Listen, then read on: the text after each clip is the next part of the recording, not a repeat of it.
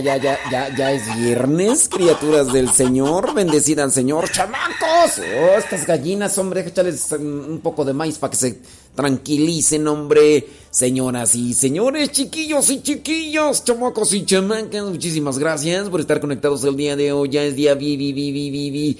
Es viernes. Viernes 20 de diciembre.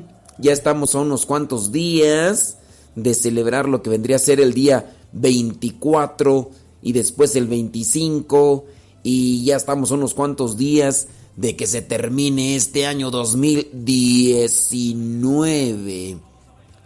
Yo ayer me estaba poniendo a pensar sobre esto del tiempo que estamos viviendo. A veces nos preocupamos mucho por el tiempo que viene.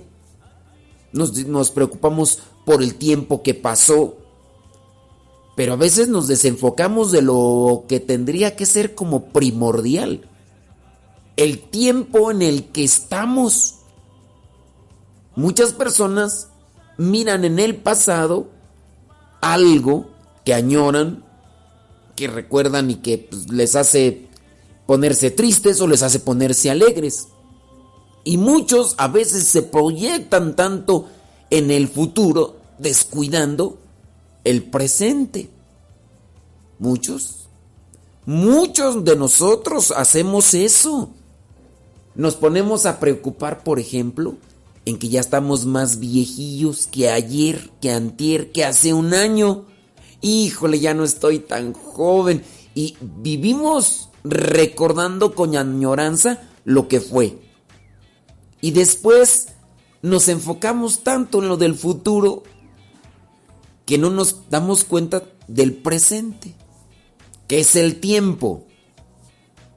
El tiempo el tiempo es la medición del movimiento de las cosas. Eso es el tiempo. Dios en qué tiempo vive.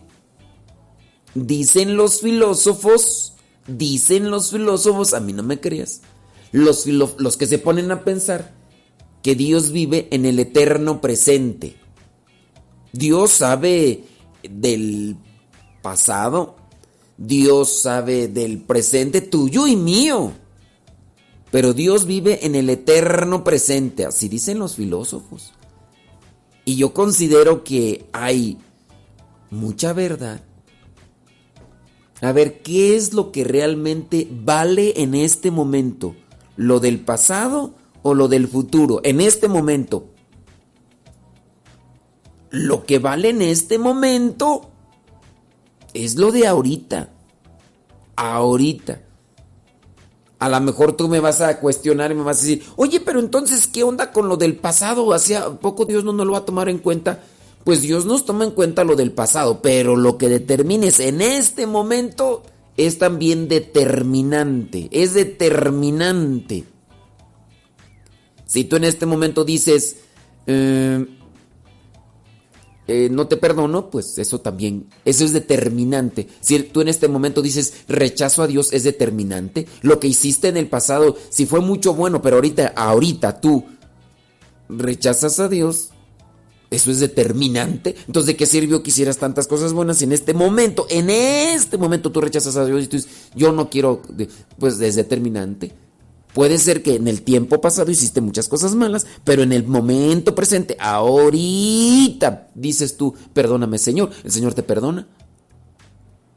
Y así. Acuérdense que todavía no estamos en Navidad.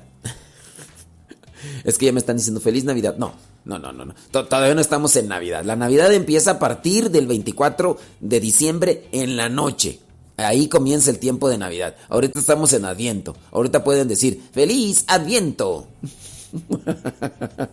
¡Ay, Jesús del huerto! Jesús de Veracruz, hombre! Vámonos. Eh, hoy es día ya 20 de diciembre. Sí, 20 de diciembre. Sí, es que todavía no es Navidad. ¿Por, por qué? feliz Navidad. Uh, mm, este, mm, tú no le dices a una persona... Eh, un mes antes, feliz cumpleaños, porque te va a decir, este, todavía no es mi cumpleaños. ¿Por qué me estás diciendo feliz cumpleaños?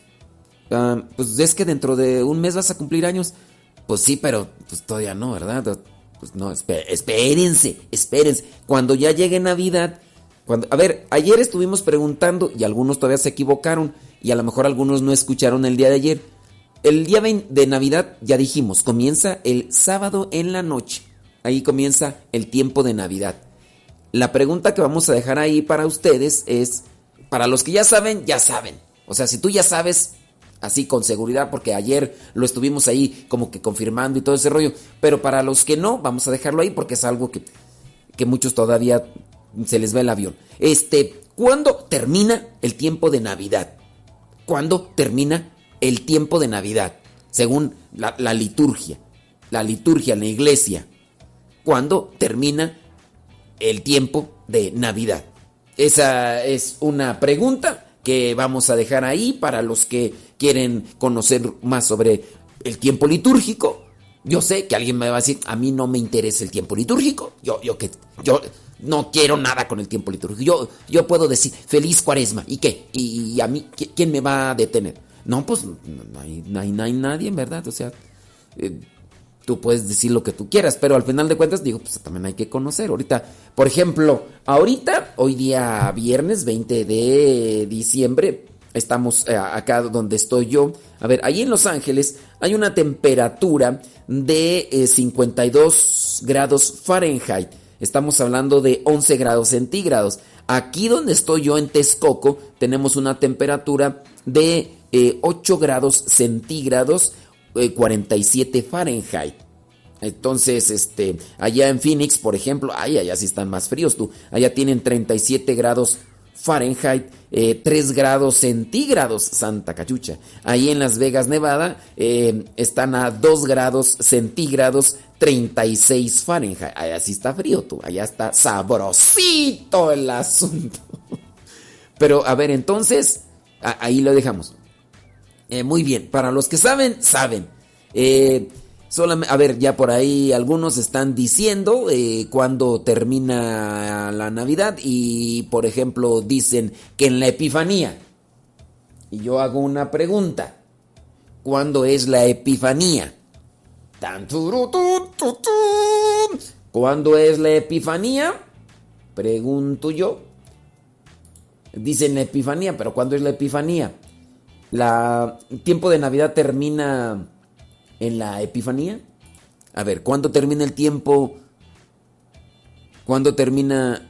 Ay, Jesús. Ah, oh, que mira nada más cómo es la gente. Ay, Dios mío. Ay, Jesús, María y José. Fíjate, me están levantando falsos acá. Santo Dios. No voy a decir ahorita lo que están acá comentando, lo voy a decir hasta después. Pero ahí dejo yo una pregunta nada más así como que para medirle el agua a los camotes y para acomodar ideas. ¿En qué tiempo termina? ¿Cuándo? Más bien, ¿en qué fecha? Eh, sí, ¿en qué día termina el tiempo de Navidad? ¿En qué día? Bueno, pues ya. Unos están diciendo que la Epifanía. Díganme ahora, ¿qué es la Epifanía? Otros están diciendo que en la presentación de Jesús. Eh, a ver, entonces, díganme, díganme ustedes, yo, yo necesito saber. oigan, ya se me fue el tiempo, hombre. Tenemos ya que casi, casi tenemos que ir a una pausa. Pero nosotros, este, vamos a regresar con el santoral. Hoy se recuerda a San Seferino. Él es del año 217. ¿Te llamas Seferino? Congratulations for you. Eh, Hoy también la iglesia recuerda a San Liberal. San ¿Te llamas liberal? Yo espero que no seas libertino, pero te llamas liberal. Bueno, te llamas Filogonio. Filogonio, bueno, pues hoy es día también de San Filogonio del año 324. Te llamas Ursicino. Pues felicidades, Ursicino. Hoy se recuerda del año 620. Te llamas Domingo, aunque sea viernes. Bueno, pues hoy es día también de Santo Domingo Abad del año 1073. No, son, son poquitos santos, son poquitos santos. Pues ahí está. Te llamas Domingo, te llamas Ursino, te llamas Filogonio, te llamas Liberal, te llamas Seferino. Congratulations for you. Cuánto me amaba. Ese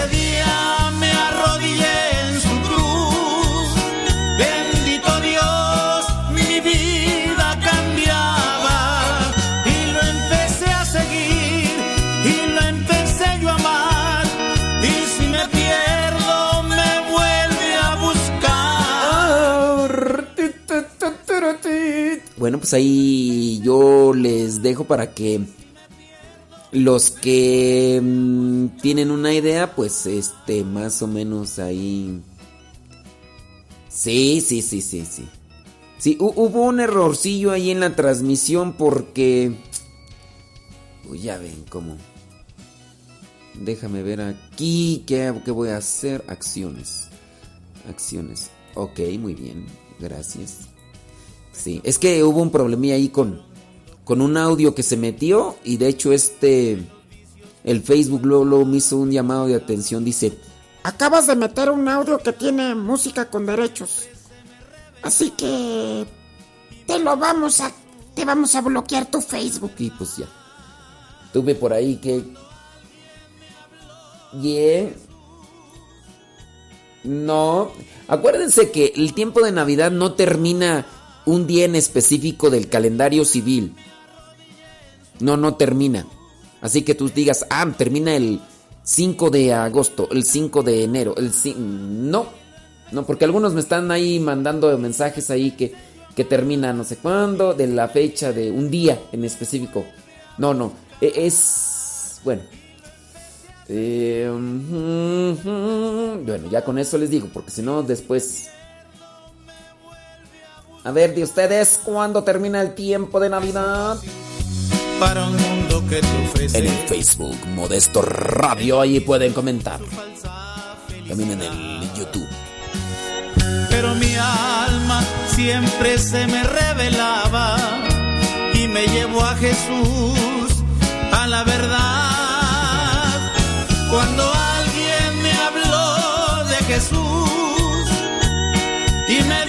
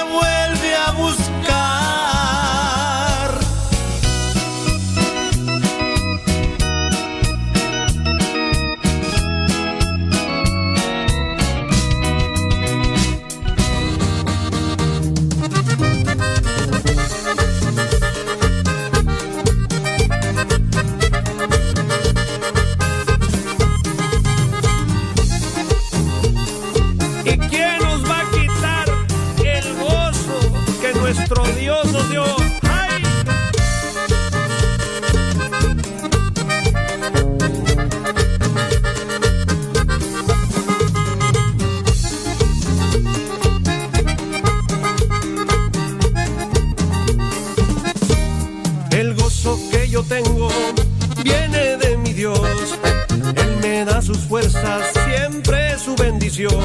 Y aunque haya mil problemas, en victoria salgo yo. Nadie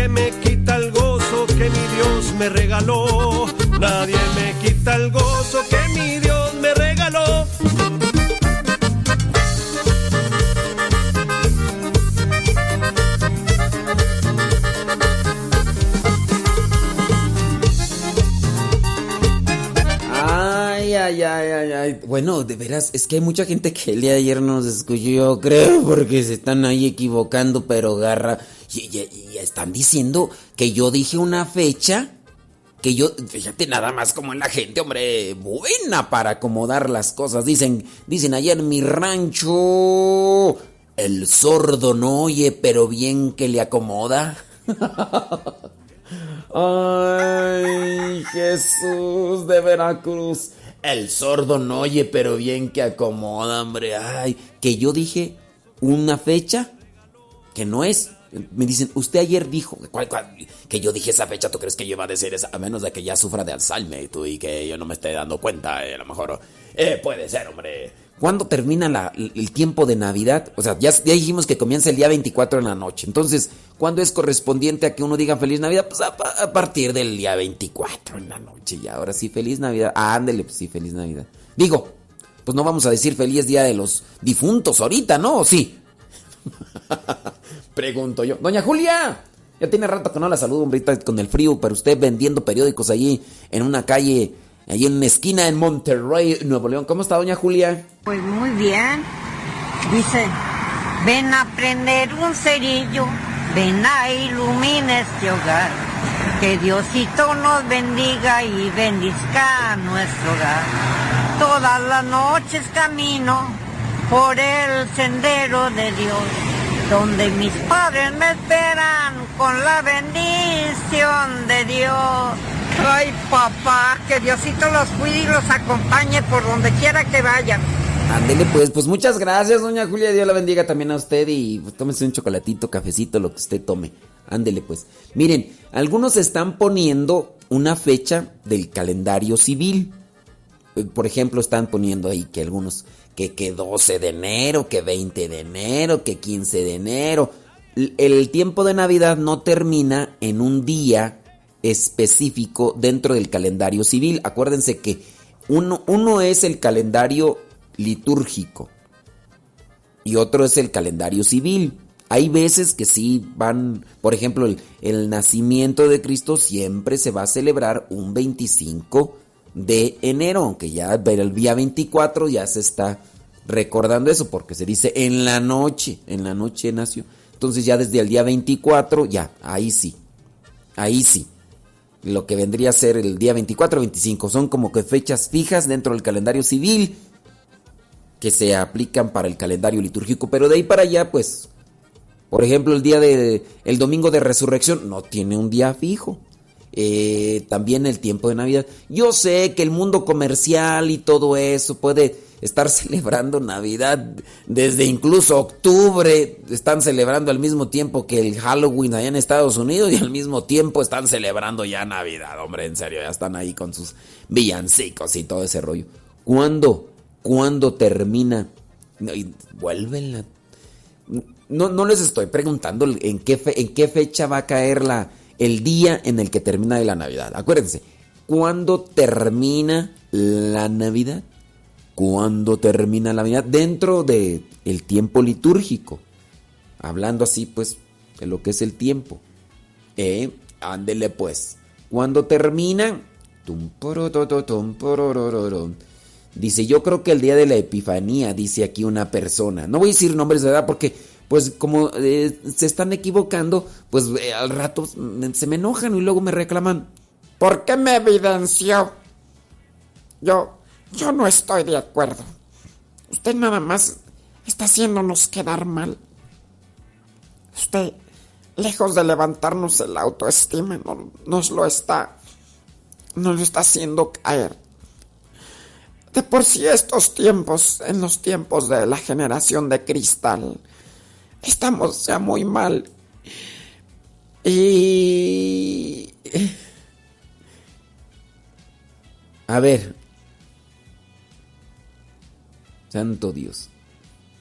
Oh, pues hombre. Dicen que yo dije 25 de enero. No, 25 de diciembre. Ya, ya. Es que ustedes ya me confunden. Ustedes ya. Ustedes me están haciendo que me confunda. Ya. Me confundí y, Es que ustedes me revuelven todo. Ya, me revuelven todo. Sí, yo creo que sí, ya tengo una enfermedad. Se me olvidan ya todas las. Pero de lo que sí estoy seguro es cuando termina el tiempo de Navidad. ¿Eh? El tiempo de Navidad. Bueno. Eh, vamos a esperar por ahí como quiera y ahorita decimos ahí que tal. Mm, no, no, no, no. Dicen que el segundo domingo del mes de enero. Mm, es que fíjense, acuérdense, yo le estoy preguntando cuándo termina el tiempo de Navidad. ahí es la pregunta. Si yo les preguntara, a ver, por favor, díganme en el año 2020, ¿cuándo termina la Navidad? Ahí es eso, ya viene otra cosa. Ahí ya viene otra cosa. Pero acuérdense, para que ustedes aprendan, porque si yo les digo la fecha del calendario civil en la que va a terminar el tiempo de Navidad en el 2020, ustedes van a decir, pues el padre Modesto, cuando en el 2021 es, pues el padre Modesto dijo que en el dos, dijo en el 2020 que la, que la Navidad iba a terminar el, el 25 de enero. Entonces, este, como dijo el padre Modesto, pues eh, todos, todos los 25 de enero se va a terminar la porque así lo dijo el padre Modesto en su programa de Radio Pechurriento, entonces, ahí. Y no, no, no es así el asunto. Eh, déjame ver, ya, sí, es la generación de Cristo. Sí, tú ya, porque pues ya uno ya... no, no, no, no, no, no. Bueno, mientras van llegando ahí comentarios y todo el rollo. Ay, ay, ay. El día de hoy la iglesia tiene presente a Santo Domingo de Silos, el primero de varios santos que llevaban este nombre. Domingo de Silos es el primero, el primero eh, de varios santos con este nombre, el cual significa consagrado a Dios. Nació Santo Domingo de Silos en la viña de Cañas, entonces reino de Navarra y hoy actual España, por el año 1000 fue hijo de agricultores y ayudante del párroco del pueblo. Fue ordenado sacerdote a los 26 años, algo considerado muy temprano en aquella época, pues también en la actual, no creas que... No creas que sí, no. Después de una experiencia eremítica, ¿qué es una experiencia eremítica?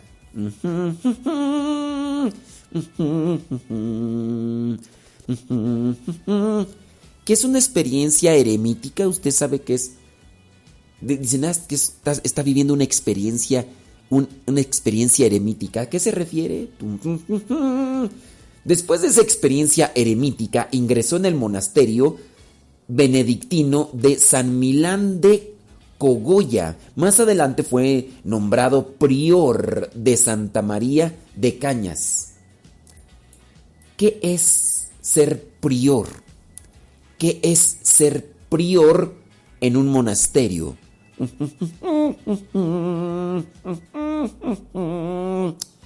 Yo les estoy dejando esas dudas para que ustedes investiguen por su lado, por su cuenta. Estoy como queriendo formar yo inquietud.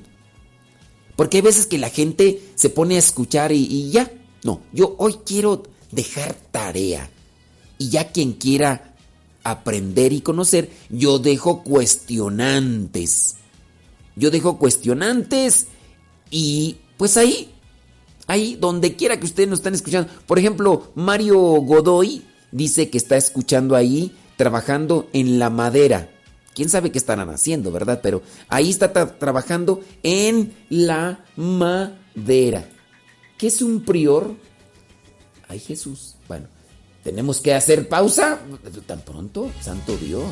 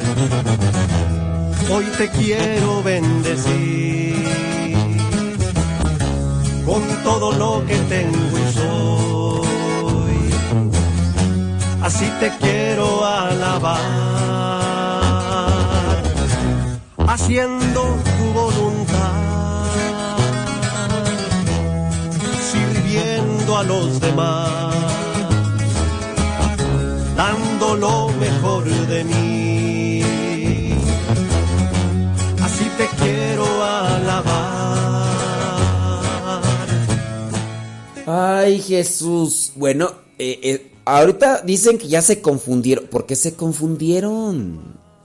Yo todavía no he dicho cuándo termina la, la, la Navidad.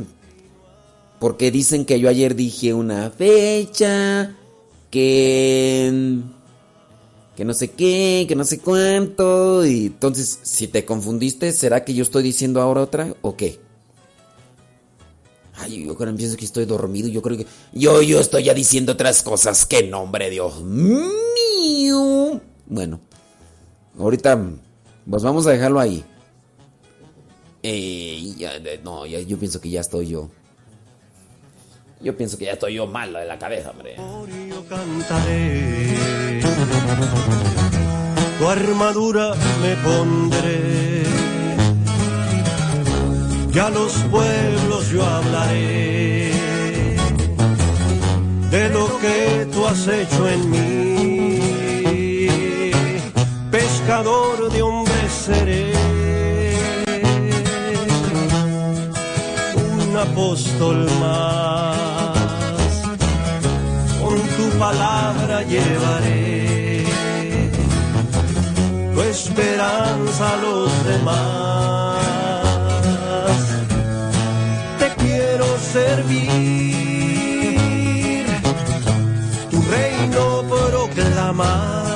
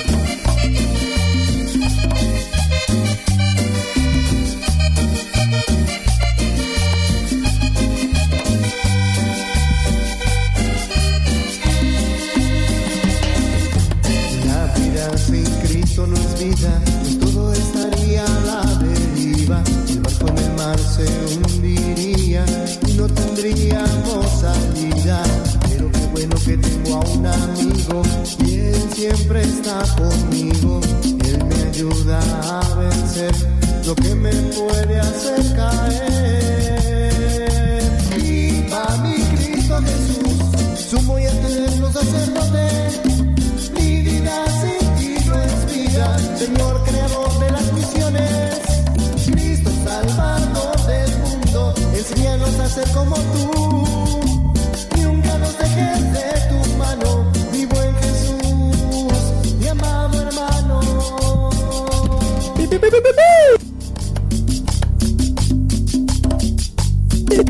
Sabor, sabor, sabor.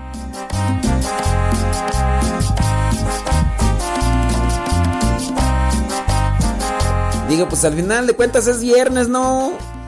Alegrando, bueno, tratando de alegrar y espero que, que no se molesten por la musiquita.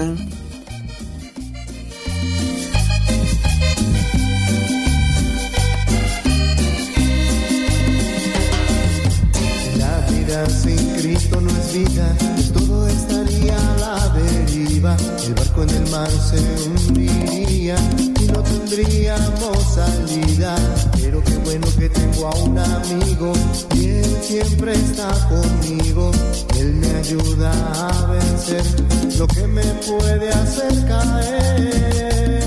Ya bueno, ya, ya vamos a terminar con la polémica de lo que se ha generado allí en el Facebook, Modesto Radio. Porque unos dicen una cosa y otros otra y otros otra. Ok, muy bien. La pregunta fue, ¿cuándo termina el tiempo de Navidad según el calendario litúrgico de la iglesia? ¿Cuándo termina el tiempo litúrgico? Ah, ok. ¿Cuándo termina el, cuándo termina el tiempo de Navidad según el año litúrgico? Es que estoy mirando acá los comentarios todavía a ver qué sale, pero no, ya, ya, ya, ya. El tiempo de Navidad en el calendario litúrgico termina con la fiesta del bautismo de Jesús. con la fiesta del bautismo de Jesús, termina lo que es el tiempo de Navidad en el calendario litúrgico. Así que, ahora, no tiene una fecha. No tiene una fecha eh, como tal.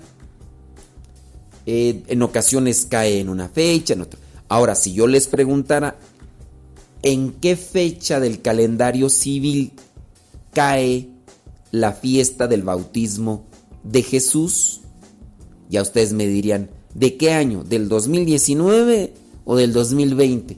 Y si les dijera, no, pues díganme del 2020. Entonces ya ustedes tendrían que buscar en el calendario del 2020 de enero la fecha en la que cae la fiesta del bautismo del Señor. Y siempre va a terminar con esa fecha el tiempo de Navidad en el calendario litúrgico.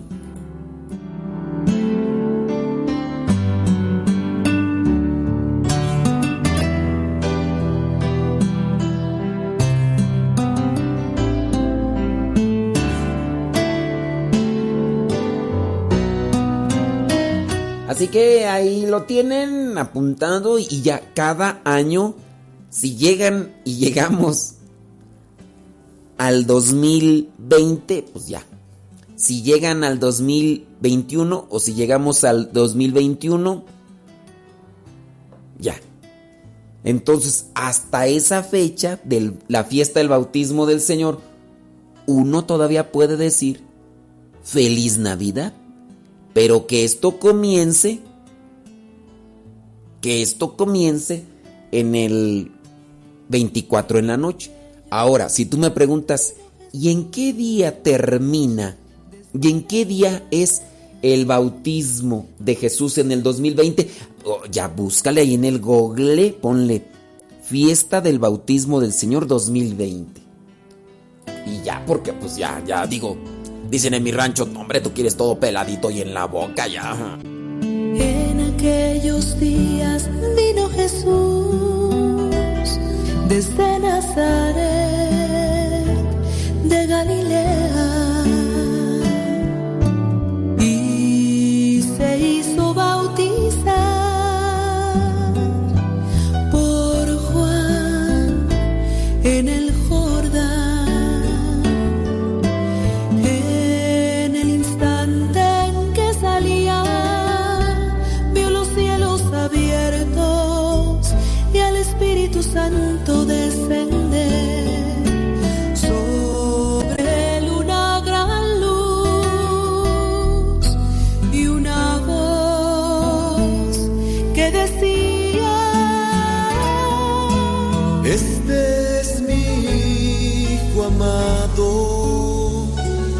en quien tengo mis complacencias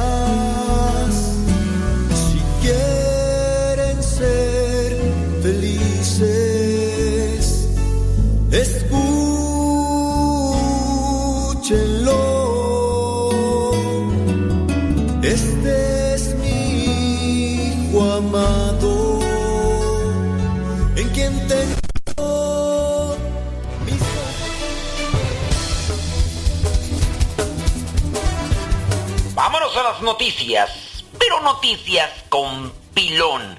Aquí no decimos las noticias como todos. Aquí nosotros le ponemos un pilón.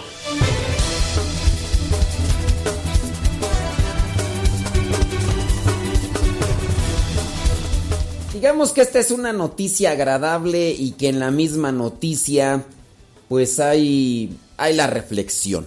Resulta que un señor mexicano, un trabajador, se vio envuelto en serios problemas económicos luego de que pues confió en un compañero de trabajo que tras engañarlo, pues este señor sacó préstamos a su nombre por un total de 20 mil pesos. mexicanos. Estamos hablando en el momento en el que se dio, porque ya ves que sube y baja el dólar como el chorrito.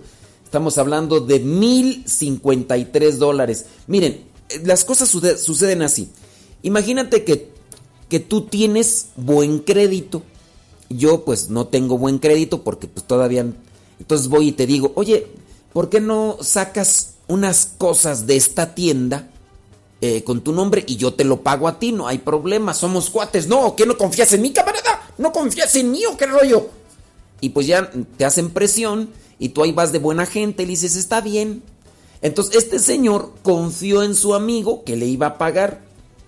Alberto Vale Avitia o Beto, para quienes lo conocen, quedó así endeudado este señor por una suma de dinero que no podía pagar, obviamente, confiando en que pues su supuesto amigo le iba a pagar. La situación que desesperaba al, señor al señor Beto de 61 años se agravaría a partir de la fecha, ya que la obra en la que trabaja culmina y este señor se iba a quedar sin empleo y la tienda en la que habían sacado el dinero pues, pues le estaba cobrando.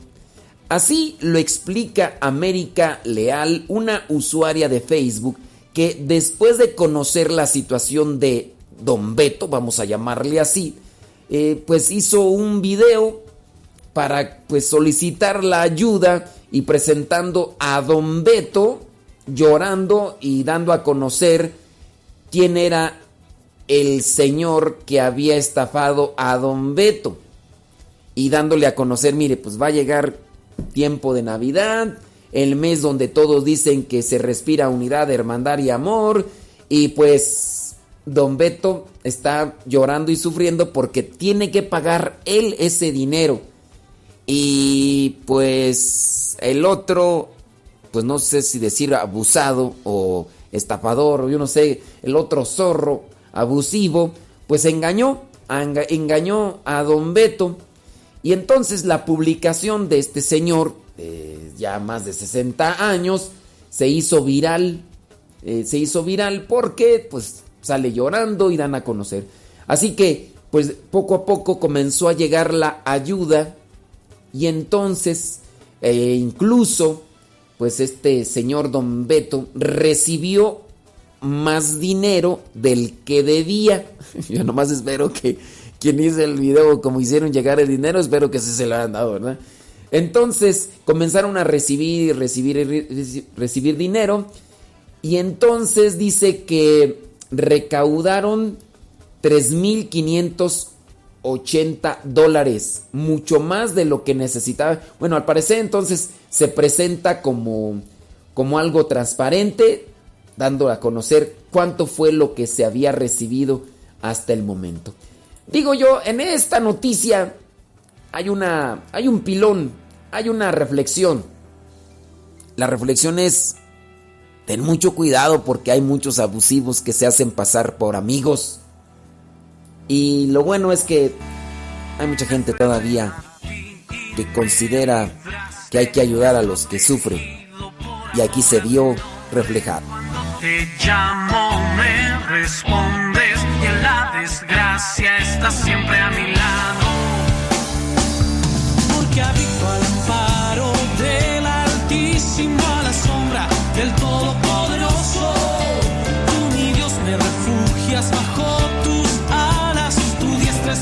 Ay, yo sé que muchos estarán ahorita pensando y diciendo, ay, ¿cómo, cómo no hago yo un video así para que me ayuden a, a pagar estas deudas y todo eso? Bueno, pues hay veces que nada el pato y hay veces que ni agua bebe.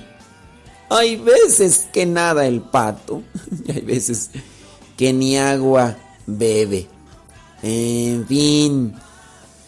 Pero sí, oye, yo conozco muchos casos de familias pues que me han compartido su dolor y no, deja de eso.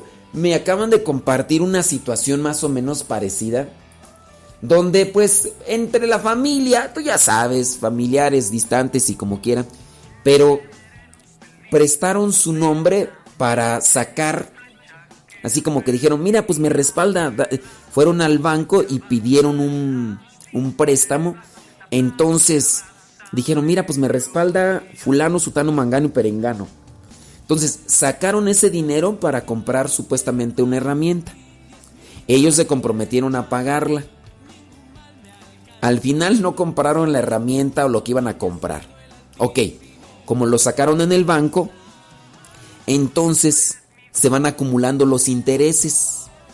Y entonces lo que habían sacado, que no recuerdo cuánta cantidad era, imagínate, se va duplicando, se va duplicando porque se van cobrando sobre intereses y se va acumulando. Entonces, por ejemplo, ellos tenían que pagar al banco una cantidad de intereses. No lo pagaron. Bueno, si habían sacado 30 mil, ya no deben 30 mil. Ahora deben 35 mil. Y tienen que pagar el impuesto de esos 35 mil. Ya pasó un año y no pagaron todos los impuestos de esos 35 mil. Entonces, eso de los impuestos que tenían que pagar se agrega y ya no son 35 mil, son 40 mil.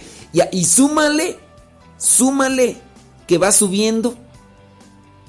Y entonces creo ya se había triplicado, cuatruplicado y, el asunto. Entonces, y ahí por andar prestando nombres, por querer ayudar a alguien. Entonces tengan mucho cuidado, criaturas, porque hay mucha gente abusiva, aunque sean familiares. Que caigan mil a mi izquierda y diez mil a mi derecha.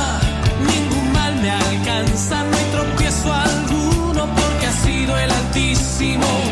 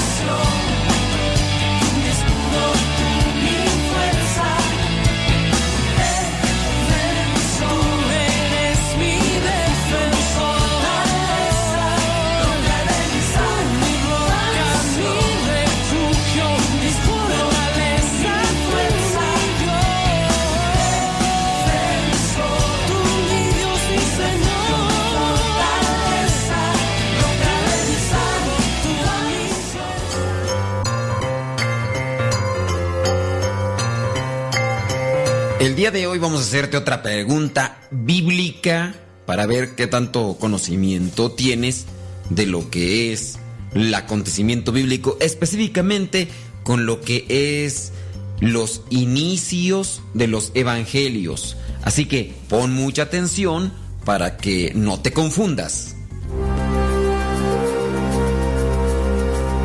La pregunta es, ¿cuál era el nombre del ángel que se le apareció a Zacarías, el padre de Juan el Bautista? ¿Cuál era el nombre del ángel que se le apareció a Zacarías, el padre de Juan el Bautista? ¿Miguel, Rafael o Gabriel? ¿Cuál era el nombre de este ángel que se le apareció a Zacarías, el padre de Juan el Bautista? ¿Miguel, Rafael o Gabriel? Bueno, si dijiste Miguel, no, Miguel no es. Si dijiste Rafael, tampoco Rafael es. El nombre del ángel que se le apareció a Zacarías, el padre de Juan el Bautista, es Gabriel. Sí, Gabriel es el mismo ángel que se le apareció a la Virgen para anunciarle el nacimiento de Cristo. Lucas capítulo 1 versículo 19 da a conocer que el nombre del ángel que, les, que se le apareció a Zacarías es Gabriel. Lucas 1, versículo 19. Dios siempre tiene una misión importante para cada uno de nosotros.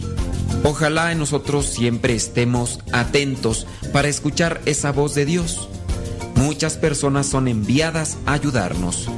Sé atento, sé sensible, escucha, porque Dios posiblemente te está dando un mensaje por alguien que tú quizá conoces, pero que por medio de esa persona Dios envía un mensaje para que cumplas una misión. Sé atento, escucha y obedece lo que Dios nos pide.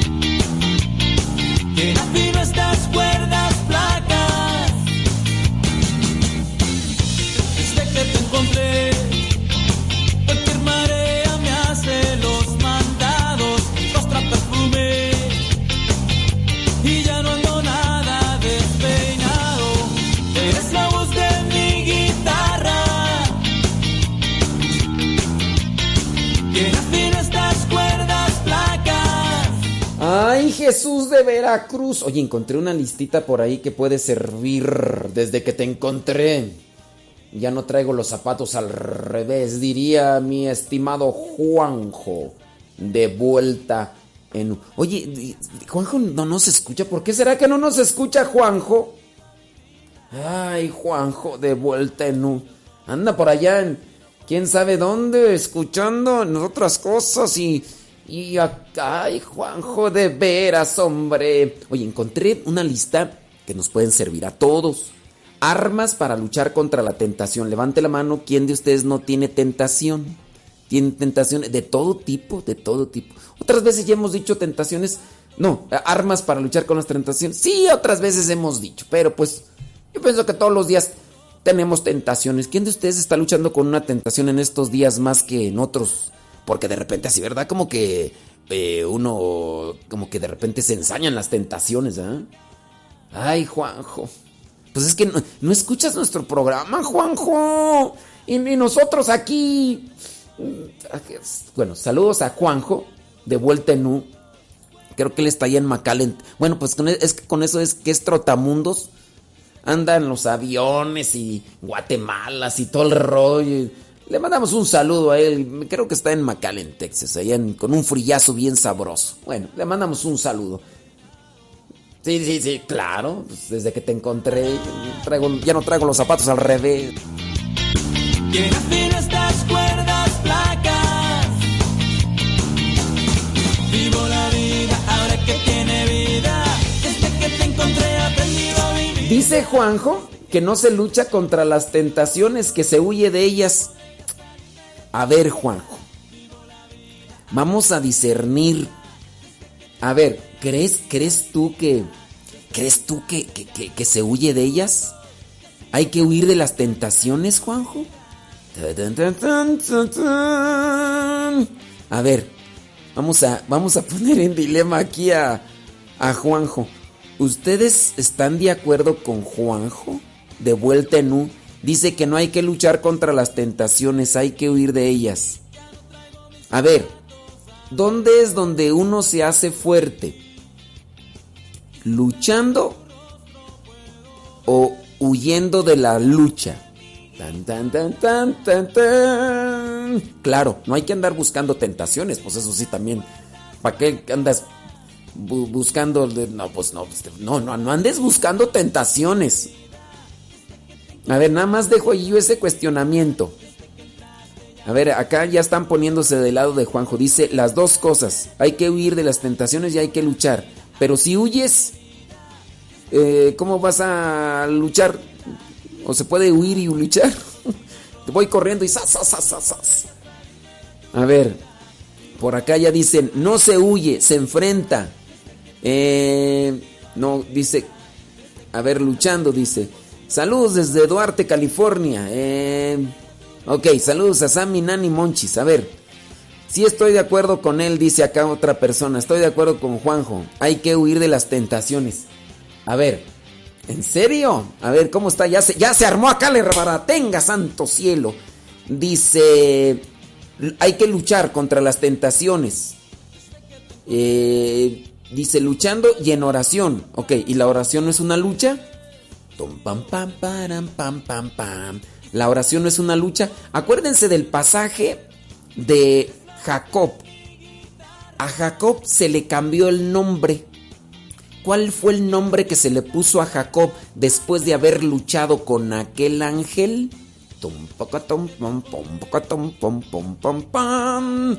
yo estoy dejando esas dudas para que también ustedes se pongan a estudiar la historia de la salvación, que es necesaria para ir teniendo reflexiones. Entonces, ya aquí, aquí dejó la, la cuestión. ¿Se lucha o se huye de las tentaciones? y aquí cada quien va a tener... Vamos a reflexionar. No hay que imponer. No hay que imponer. Bueno, acá dice uno, depende de, qué tentación. Dice, padre, más vale que digan que corrió que aquí quedó. dice, hay que huir de las tentaciones pero despacio para que no me alcancen. A ver, ¿cómo vas a huir despacio para que no te alcancen las tentaciones? O sea, excuse me.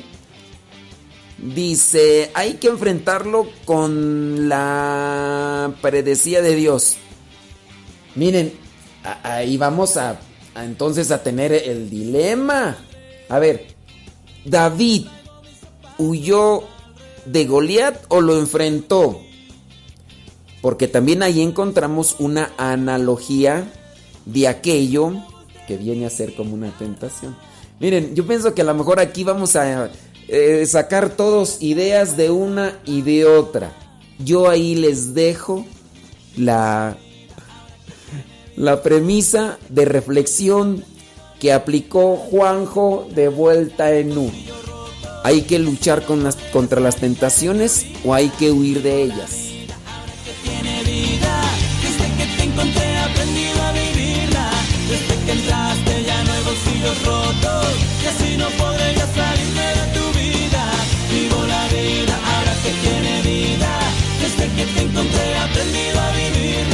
Desde que entraste ya no hay bolsillos rotos y así no podré ya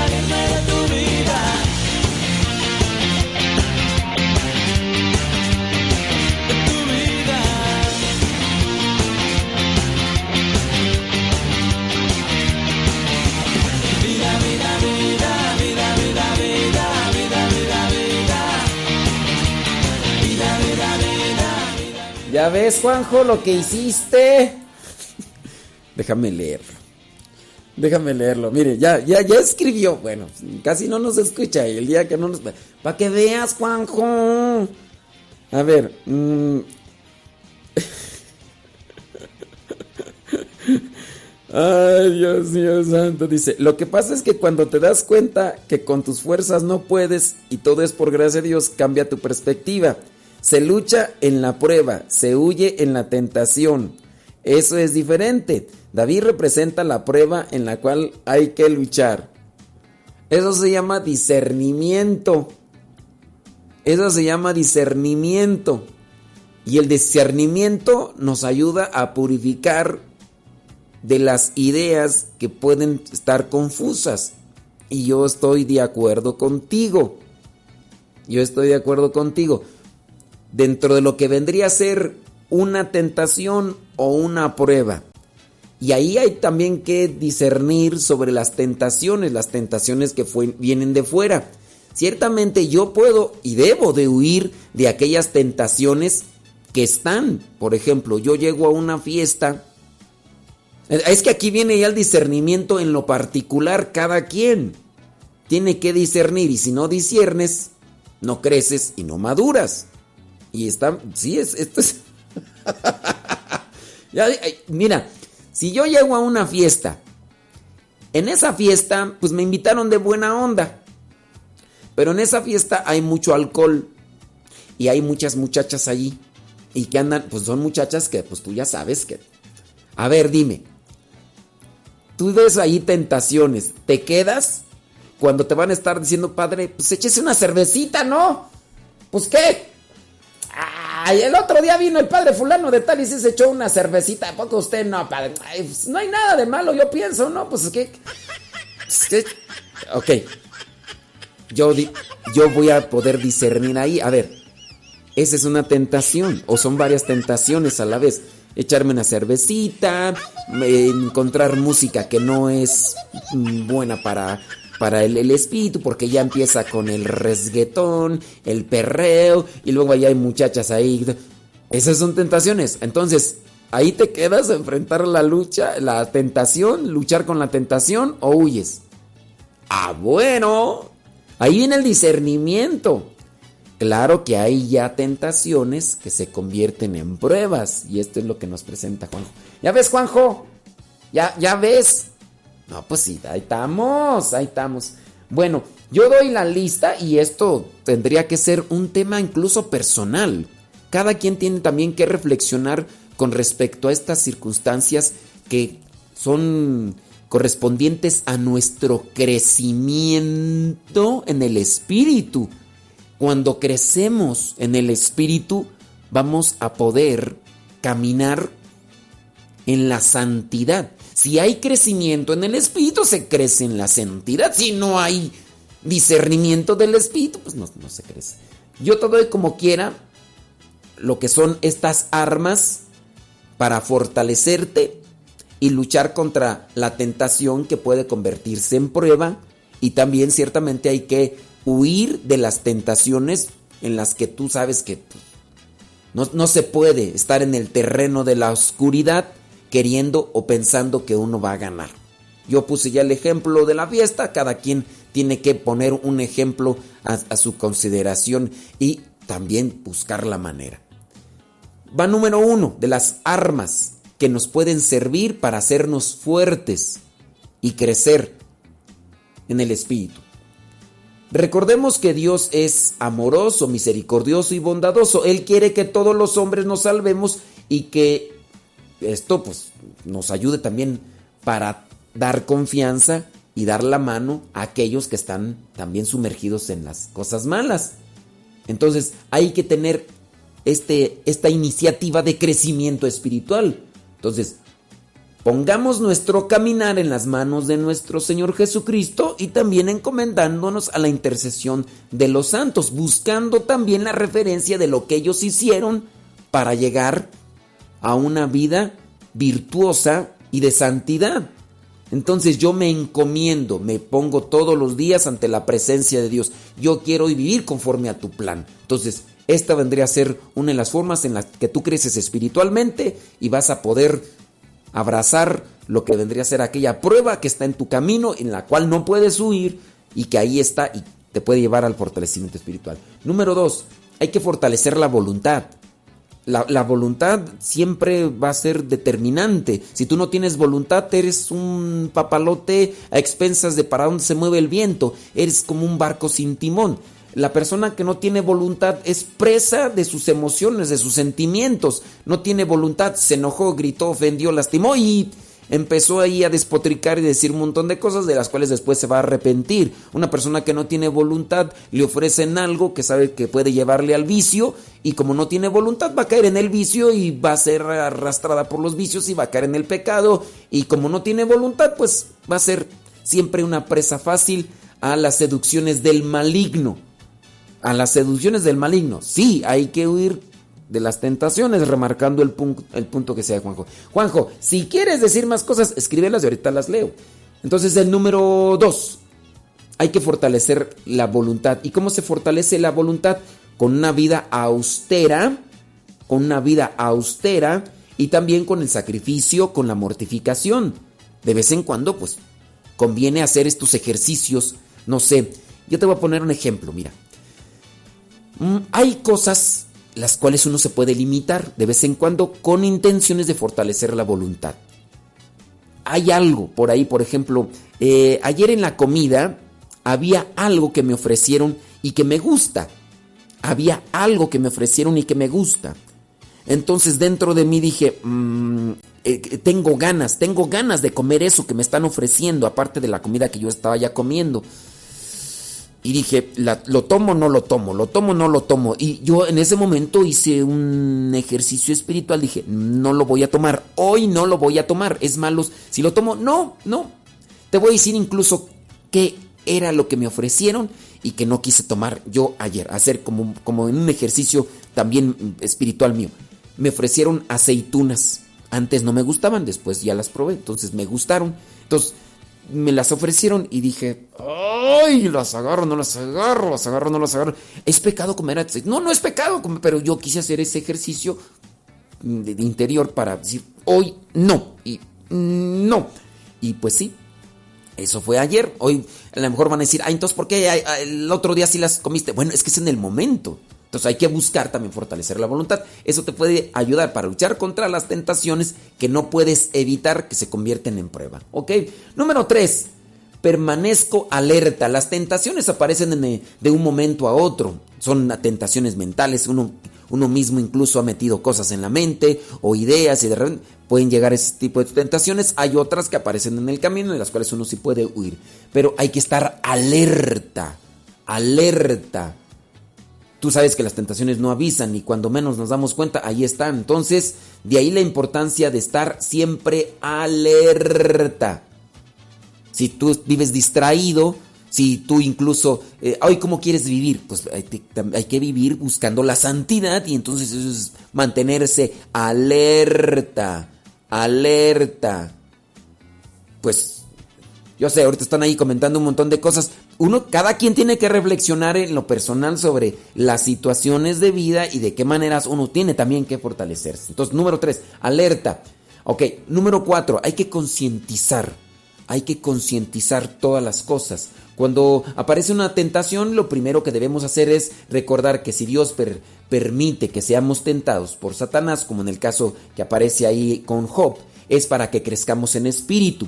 El Señor jamás nos dejará solos, al contrario, nos dará las fuerzas y las herramientas, las armas necesarias para vencer las tentaciones que se convierten en pruebas para crecer en el Espíritu. San Pablo en la primera carta a los Corintios nos recuerda, Dios jamás permitirá que seamos tentados por encima de nuestras fuerzas. Entonces, tengo que ser consciente, hay que estar viviendo conscientemente. Si vivimos distraídos, por ejemplo, vamos manejando y no soy consciente de dónde estoy y qué estoy haciendo y a dónde voy y me pongo a contestar el teléfono celular o empiezo a voltear hacia otros lados y empiezo a platicar, óyeme, pues tú sabes bien que puede. Acuérdense del ejemplo que les he puesto yo de Michael Schumacher. Sí se dice así, Michael Schumacher. No es Schumacher, ¿o quién fue tú? No, fue Ayton Senna da Silva Ayton Senna da Silva, piloto de la Fórmula 1, piloto de automóviles de esos que corren como a 300, 400 kilómetros, no sé cuántos, 350 kilómetros por hora. Él había tenido un accidente y, había ganado muchas competencias y le preguntaban, oye, ¿cómo es posible que eh, tú corres tus automóviles hasta 350 kilómetros y no has tenido últimamente accidentes? Dice, es que tengo que estar siempre concientizado de dónde estoy. Dice, una milésima de segundo me puede llevar a tener un accidente. Y de hecho así murió el señor. Se descuidó en una milésima de segundo, se salió y pues un carro que va a 300 y fracción de kilómetros, pues ya te imaginarás qué pasa cuando se impacta con las barreras de contención que existen. Entonces, ser conscientes, estás casado, tienes tu anillo, eh, en dónde estás, hay que estar viviendo concientizados de quiénes somos. Somos hijos de Dios. Estamos llamados a la santidad. Estás casado. ¿Qué, qué vocación tienes? Entonces así. Número 5. Cuando algo nos provoque o nos seduzca fuertemente, hagamos una pausa en nuestras actividades para preguntarnos seriamente si la acción que estamos a punto de realizar nos aleja o nos acerca de Dios. Si es algo que nos va a apartar del Señor, es el momento de pedirle al Espíritu Santo que no nos permita caer en la tentación y nos dé la fuerza y las armas para vencerla. Si permanecemos en Dios, Él permanece en nosotros y entonces habremos superado las insidias de Satanás. Entonces hay que también tener en cuenta aquellas situaciones.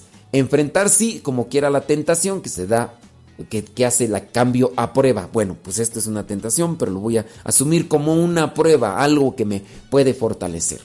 ¿Listo? ¿Está listo? Ahí se los dejo.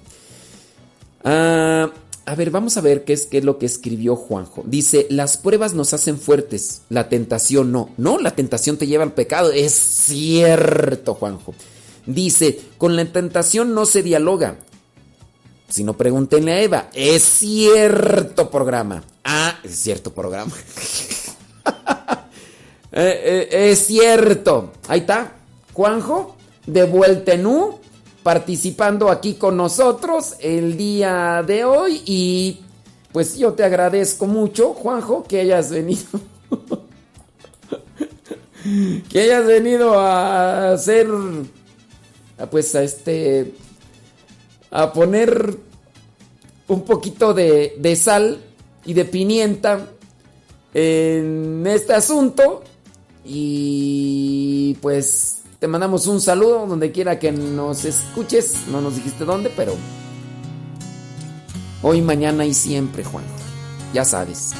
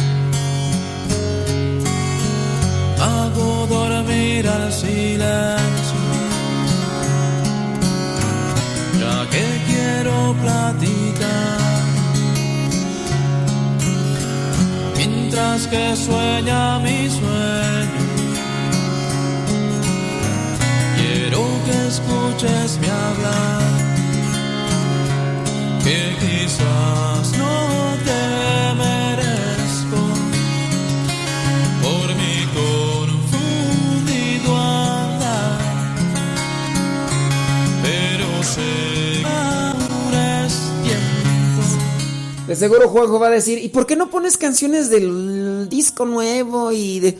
Es que como estoy haciendo la transmisión a YouTube y a Facebook y las canciones más nuevas están registradas, entonces este luego luego me sale copyright en YouTube y en Facebook y me dice Facebook, lo sentimos mucho.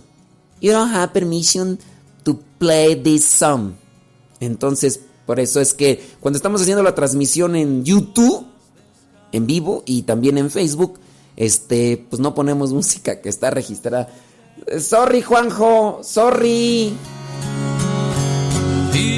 Sí, por eso también igual no ponemos música nueva de tantos otros grupos, de este señor que acaba de ganar, el señor venezolano que ganó el Grammy, de todos los otros amigos que tú conoces. Por eso no ponemos músicas nuevas, porque mientras estamos transmitiendo en YouTube y en Facebook, nos tumban el canal y pues mejor, así de lejecitos, para que tanto brinco estando el suelo tan parejo. Pero estas rolas tan chidas, ¿a poco no? Te mandan saludos, Juanjo, ahí están en Facebook. Eh, mandándote saludos, pues si quieres pasar ahí a ver la gente. Dice Juanjo que está en McAllen, Texas. Saludos.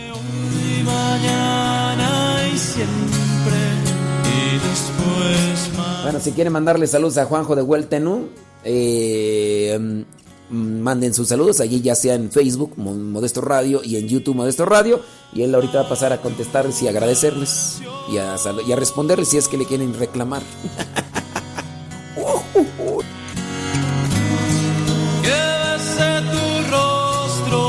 Con mi voz.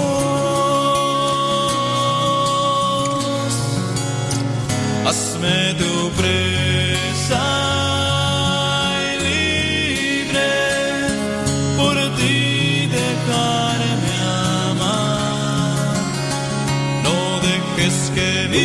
Que, que, que ponga música de Christmas. Todavía no es Christmas.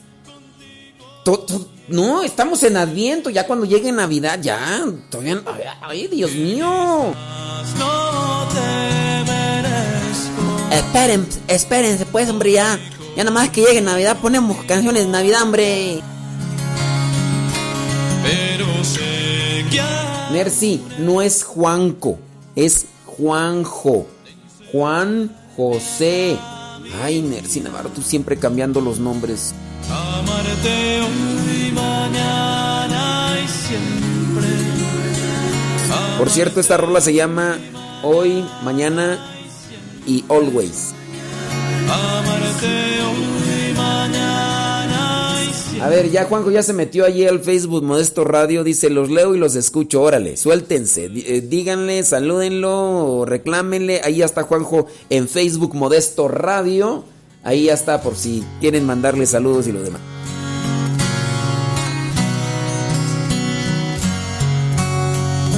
Sí, eh, se llama Vuelta en U.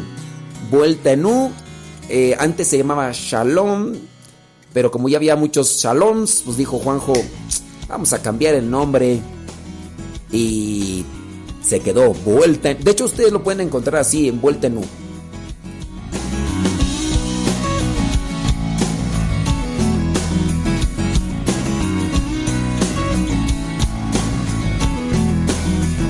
Entonces mándenle saludos a Juanjo. Ahí está leyéndolos en Facebook.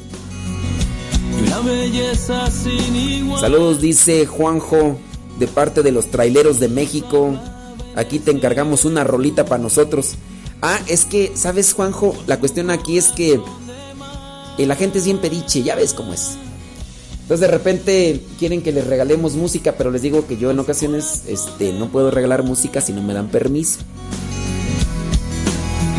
¿Y cómo la regalamos? Tenemos un canal de Telegram para los radioescuchas y en ese canal de Telegram ponemos las canciones y ellos ya pasan al canal de Telegram y la escuchan y, y también la descargan, eso sí es cierto.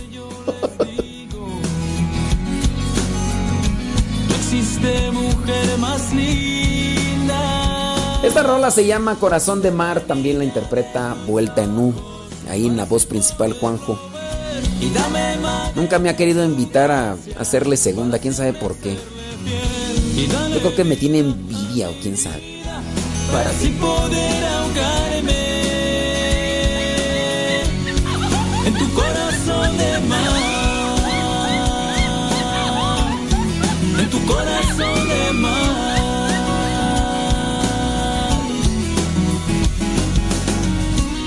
Con sus ojos de. Dice Griselda Barrera desde Saltillo. Mm, Juanjo, por favor, ¿puedes agregar desde que te encontré en Spotify? Saludos desde Saltillo.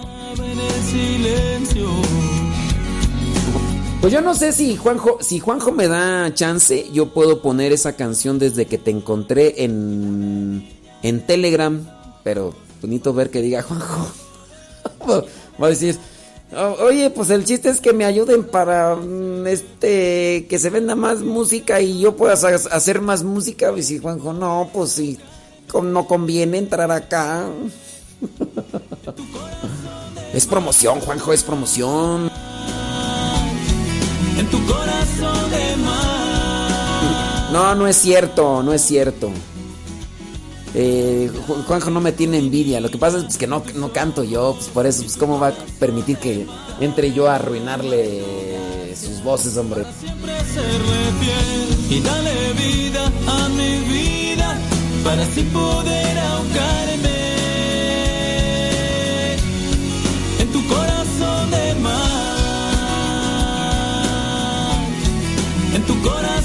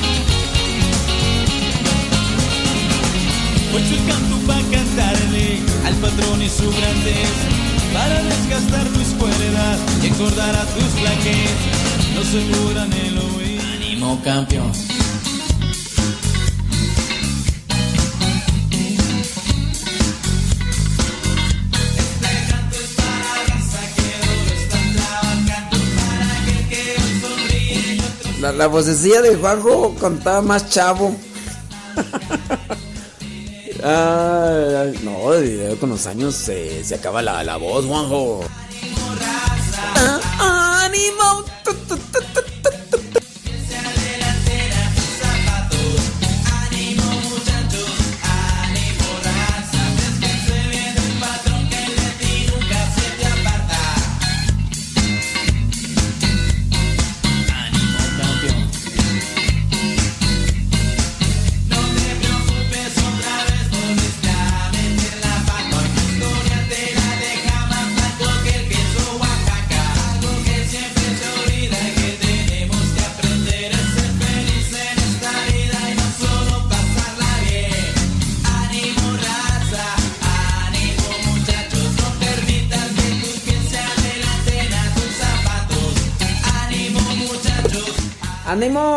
Échenle ya ahí con Juanjo antes de que se nos vaya, porque ya ven que. Pues eh, las ocupaciones, las ocupaciones. Ahí en el Facebook, Modesto Radio, y también ahí en el YouTube, Modesto Radio. Acuérdense que el programa se va a quedar ahí grabado en el Spotify Modesto Radio. Ahí si tienes teléfono de manzanita. Si tienes teléfono de manzanita, también puedes buscar ahí donde está la aplicación de podcast. Puedes buscar Modesto Radio, Modesto Lule. Bueno, en el Modesto Radio es donde se suben los programas. Y si tú no tienes teléfono de manzanita, puedes descargar la aplicación que se llama Google Podcast. Y ahí también vas a encontrar ya los programas. Modesto Radio tienes que buscar. Los puedes escuchar o los puedes descargar. Y listo, listo. Dice Juanjo, todo por servir se acaba y acaba por no servir. No, todavía sirve, Juanjo.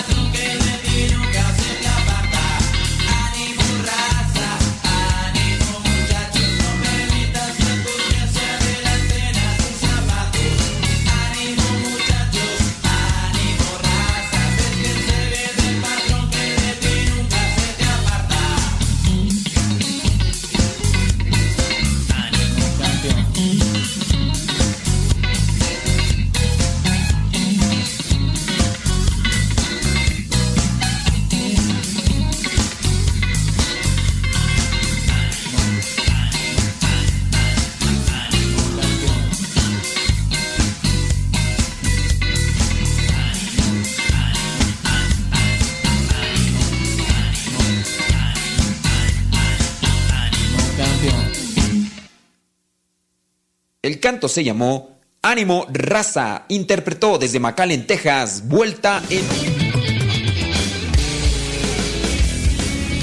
Es la hora de vuelta en. no alcanza la hora, Juanjo.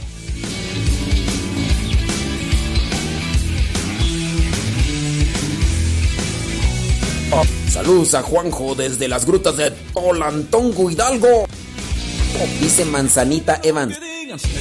Las esquinas. Si el mundo me echa moscas y soy canso de soy cristiano. Soy cristiano y qué? Soy cristiano, sí señores,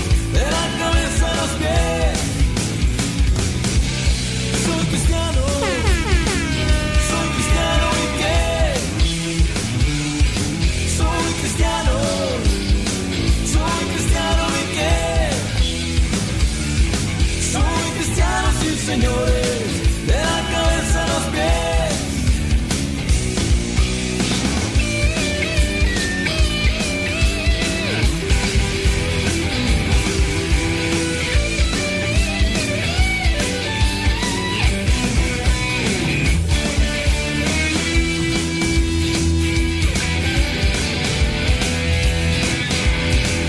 Esa rola también se llama. Se llama Soy Cristiano, vuelta en U, Dicen que esa rola está buena para sacudir el polvo. Para sacudir el polvo, el esqueleto, las patrullas.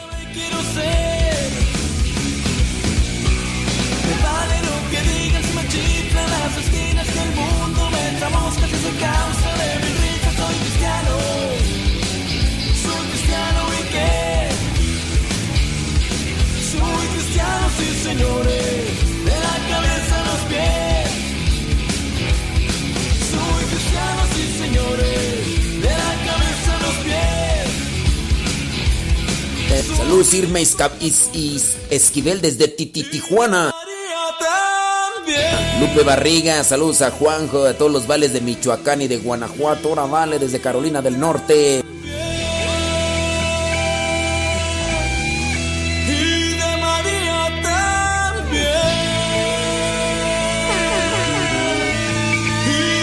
Juanjo, ¿no has pensado en hacer algo de reggaetón?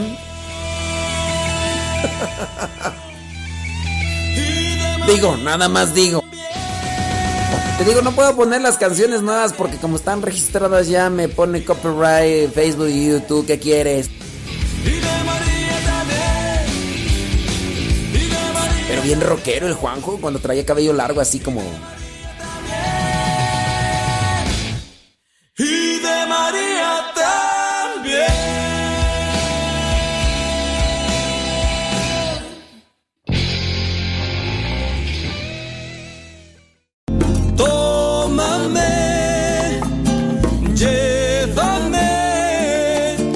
a donde vives tú, quiero conocer. En Radio Cepa promovemos la música católica contemporánea. Por eso, en cada canto de programación te decimos el nombre del canto y quién lo canta.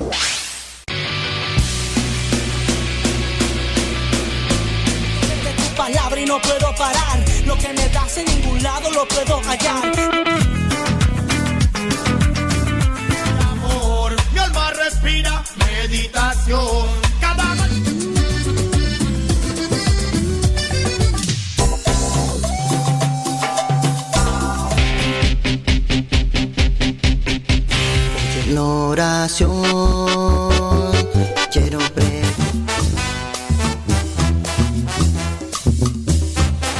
Más géneros en música católica, aquí en radiocepa.com, la estación por internet de los misioneros servidores de la palabra.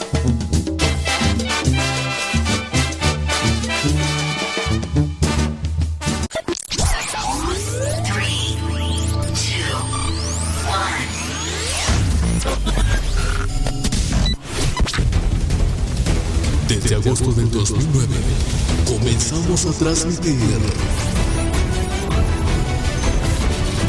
Gracias a Dios y gracias a ti.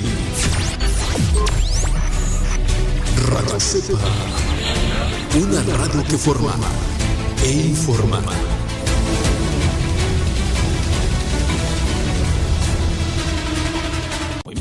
Me levanto tarde, el gallo se me desveló. No hay camisa que combine con mi triste pantalón. Se han escondido las llaves, no me puedo ir. Un cereal se me ha antojado, más la leche huele mal. La lluvia me recibe sin paraguas, me echo a andar. La chamba me espera y otro día más. Otro día más. Cuán especial.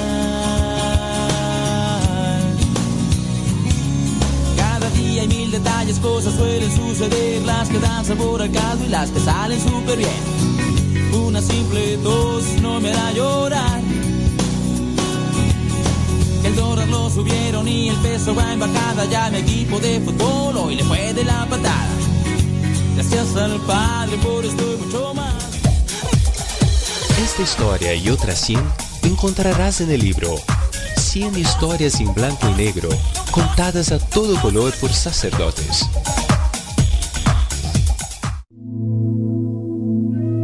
Soy del corazón de Cristo y soy sacerdote y quiero compartir contigo mi experiencia sacerdotal.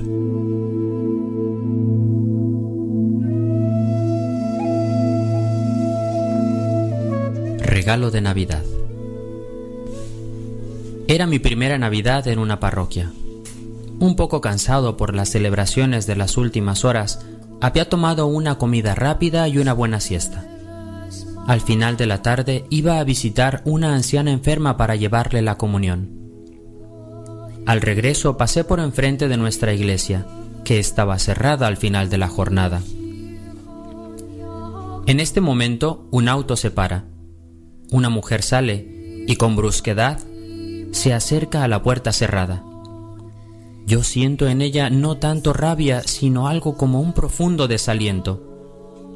Me acerco diciéndole que era uno de los sacerdotes de la parroquia, disculpándome por el hecho de que estuviera cerrada la iglesia. Es una enfermera. Toda la noche ha trabajado cerca de los enfermos, en unas condiciones difíciles, y no ha tenido la posibilidad de ir a misa por la mañana, y esperaba encontrar una en la noche. Maquinalmente meto la mano en la bolsa para sacar las llaves de la iglesia, lo cual normalmente no sucede jamás. Son demasiado ruidosas. Entonces le digo que yo puedo abrir y que juntos iremos cerca de Jesús. Llegamos rápidamente hasta el pie del gran nacimiento. La mujer se pone de rodillas y yo la imito justo al lado de ella. Ella comienza entonces a dirigirse directamente a Jesús, expresando todo al mismo tiempo, las dificultades de su trabajo y su confianza en Él. Es verdaderamente Navidad. Jesús está allí, en el pesebre. Dios en medio de nosotros, accesible a todos. En un momento quise tímidamente decirle, ¿sabe usted?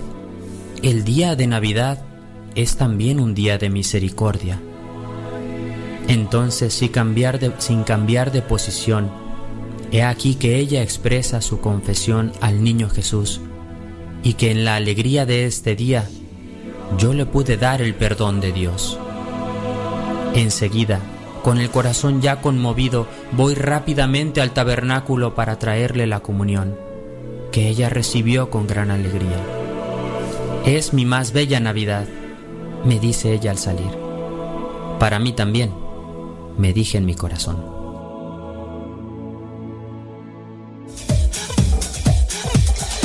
Esta historia y otras 100 encontrarás en el libro 100 historias en blanco y negro contadas a todo color por sacerdotes. Inspiración bíblica. La Biblia con toda razón podemos llamarla obra de Dios y de los hombres. Dios para realizar la salvación de sus hijos los hombres, se acerca amorosamente a ellos de una manera progresiva. Se revela primero por Moisés, la ley, los profetas y después por su Hijo y los apóstoles. Al querer que su divina palabra quedase cristalizada en la Biblia, no podía menos de intervenir eficazmente en aquellos hombres que se encargarían de fijar por escrito la revelación vivida por el pueblo de Dios. A este influjo sobrenatural y divino, sobre la inteligencia y sobre la voluntad de cada uno de los escritores sagrados, se llama inspiración. Así, la palabra de Dios estaba garantizada para proseguir a través de la Iglesia su función salvadora de toda la humanidad. Por eso, podemos decir que la Biblia es el libro de Dios porque sus autores humanos escribieron bajo el impulso de la inspiración. San Pablo nos dice, toda la escritura es divinamente inspirada. Y San Pedro nos señala, no por voluntad de hombre fue traída la profecía, sino que llevados del Espíritu Santo, hablaron los hombres de parte de Dios. Cuando en el siglo segundo de nuestra era surgen los primeros problemas en cuanto a la inspiración, la Iglesia afirma que Dios es el autor de ambos testamentos y así lo ratifica en varios concilios, Florentino, Tridentino, Vaticano I y II, en ellos se afirma la inspiración divina. Esta es una verdad católica y por lo mismo la Iglesia ha definido y ha condenado toda proposición que no admita como inspirados todas y cada una de las partes de la Biblia.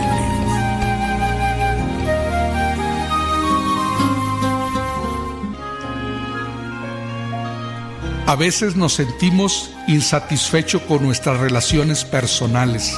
Incluso, en muchos casos, no sabemos relacionarnos con los demás.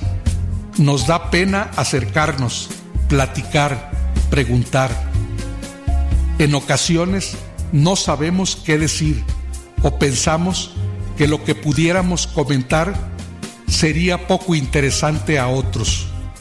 Por eso, a veces nos ocurre al estar con otros que solo platiquemos con nosotros mismos, en nuestra mente, sin externarlo.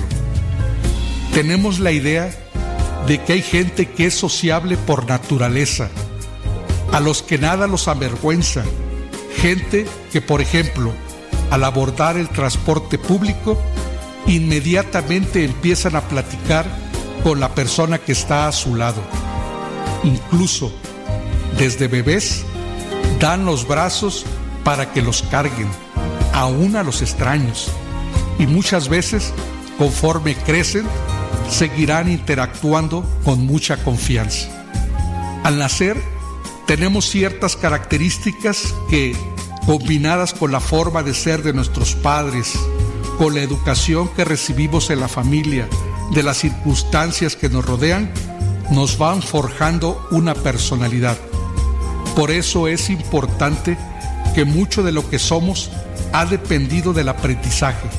Entonces, es lógico pensar que podemos cambiar cosas que no nos gustan con nosotros mismos. Claro que no siempre será sencillo cambiar viejas y a veces traumáticas costumbres, pero se puede si nos hacemos consciente de ello y queremos hacerlo. El amor, el cariño y una sonrisa son necesarios para una buena relación. Interesémonos en los demás, en lo que piensan, dicen, hacen. Valoremos y elogiemos lo bueno que hacen. Tomemos la iniciativa con simpatía para relacionarnos. Participemos en actividades comunes. Compartamos nuestras opiniones. No dejemos pasar más el tiempo. Así que adelante, porque tenemos mucho por hacer y por voluntad propia enriquecer nuestra vida.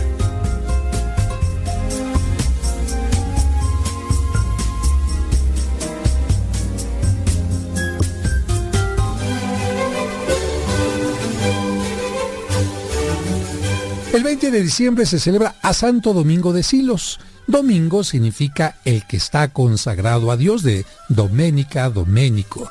Domingo de Silos es el primer santo que lleva este nombre. Después de él, muchos más llevarían el nombre de Domingo.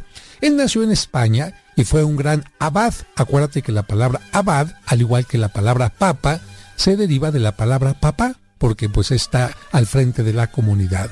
Él levantó un monasterio ideal, una hermosa capilla con una sacristía que es una obra de arte, hizo un gran salón para que los monjes se dedicaran a copiar las sagradas escrituras, ya que en aquel tiempo no existía la imprenta y los monjes eran los que copiaban los libros para que no se eh, destruyeran con el paso del tiempo. También los puso a que hicieran copia de las obras de los santos formó una biblioteca llena de los mejores libros de aquel tiempo y organizó una droguería. Pero no te me espantes, se llamaba droguería a todo lo que los monjes iban encontrando como remedios a través de las hierbas, las plantas, para enfrentar todos los tipos de enfermedades. Y muchas de estas mm, medicinas, medicamentos, bálsamos, los regalaban en ocasiones para los más pobres. Aquella casa se volvió un hervidero de trabajadores. Unos cultivaban plantas de uvas o árboles de olivos, otros se dedicaban a escribir o pintar. Algunos inventaron el famoso amareto también. Y es que era una casa donde todos, absolutamente todos, se dedicaban a trabajar, rezar, cantar, a hacer progresar el monasterio y ganarse así un buen premio para el cielo. Aquel inmenso edificio estaba siempre abierto para solucionar las miserias de los vecinos. El monasterio de Silos llegó a ser uno de los más famosos de España. Bueno, y es una gran obra de arte. Mi esposo fue a visitar a un sabio consejero y le dijo que ya no quería a su esposa y que pensaba separarse de ella. El sabio lo escuchó, lo miró fijamente a los ojos y solamente le dijo una palabra ámela. Y luego cayó. Pero es que ya no siento nada por ella. Yo quisiera que ella me entendiera. Ámela, repuso el sabio. Y ante el desconcierto de este señor, después de un breve silencio, agregó lo siguiente. Amar es una decisión, no un sentimiento. Amar es dedicación y entrega. Amar es un verbo y el fruto de esa acción es el amor. El amor es un ejercicio de jardinería. Arranque lo que hace daño. Prepare el terreno. Siembre. Sea paciente. riegue y cuide. Esté preparado porque habrá plagas, sequías o exceso de lluvia.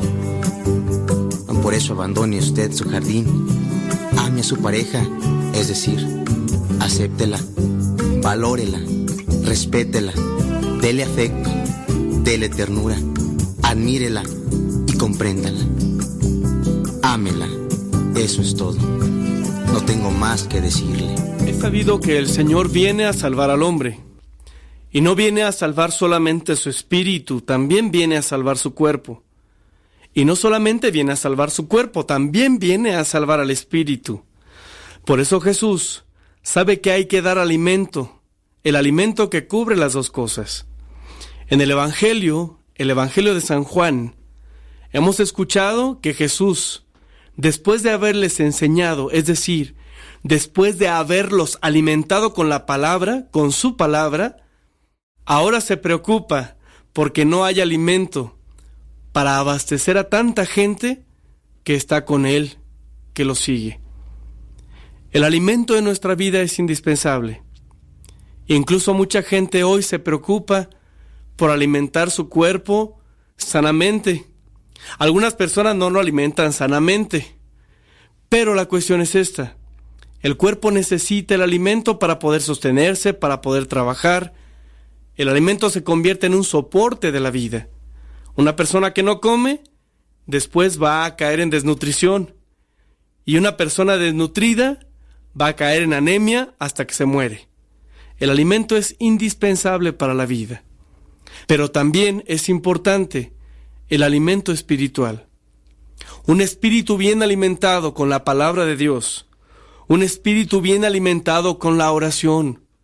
Un espíritu bien alimentado con la fuerza de los sacramentos como es la Eucaristía. Es un espíritu que podrá soportar cualquier jornada por muy pesada que sea. Y cuando hablo de jornada, hablo de los momentos difíciles, hablo de los momentos de sufrimiento, hablo de los momentos de conflicto y de aflicción. Muchas personas pueden estar físicamente muy saludables, pero si el espíritu no está fortalecido, hay quienes incluso se han quitado la vida por una desesperación y una depresión que no han podido superar. La palabra de Dios hoy nos recuerda que Jesús viene a alimentarnos en todo nuestro ser, física y espiritualmente. De hecho, en el Padre nuestro se pide el pan, se pide al Padre el pan para alimentarnos, para sostenernos. Por eso, hermanos, yo te invito a que el día de hoy, a que cada día le pidas el pan al Señor, el pan de su palabra, el pan de la Eucaristía y el pan, el alimento material, para que nuestra vida sea íntegra y que ni las enfermedades del cuerpo ni las enfermedades del espíritu nos derrumben en este proyecto de nuestra vida. Jesús, Ayúdame, Señor, a buscar constantemente tu palabra. Ayúdame, Señor, a buscar constantemente tu voluntad. Ayúdame para comprender que sin ti la vida no se sostiene. Ayúdanos, Señor, para buscarte a ti, que eres nuestro alimento, el alimento que nos sostiene en esta vida y el alimento que nos va a llevar hasta la vida eterna.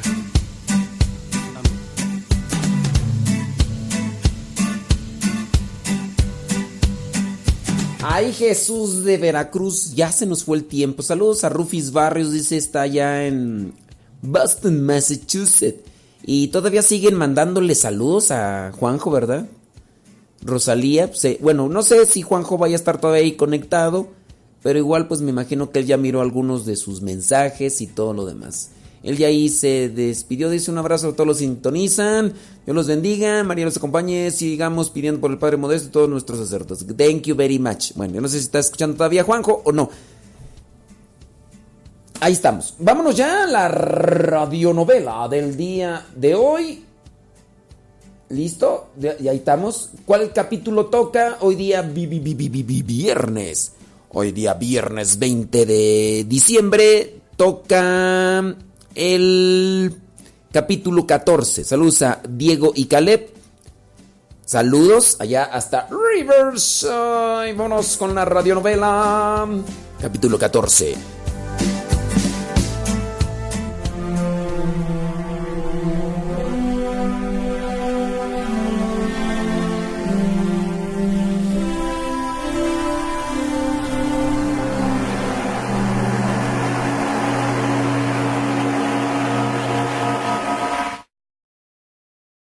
Seminario Mayor de Zamora.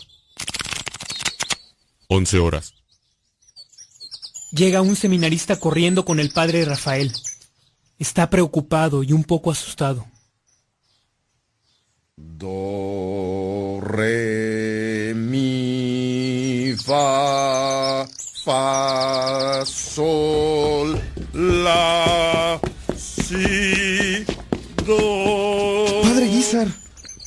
¿Qué pasa, muchacho? ¿Qué te pasó en la frente? dígame si puedo seguir comulgando. El rector, el padre Leonardo Castellanos, me ha reprendido seriamente. Se me ocurrió poner anilina roja en la pila del agua bendita y, comenzando por el padre rector, todos se han pintado la frente.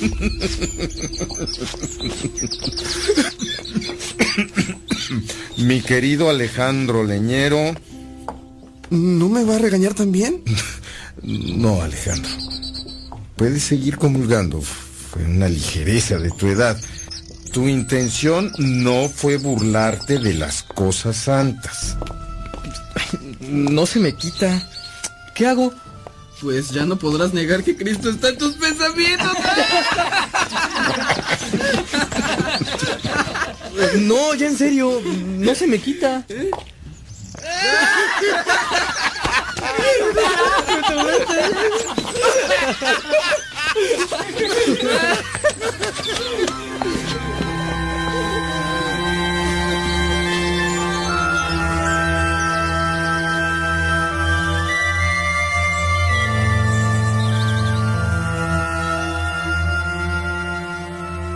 Campo.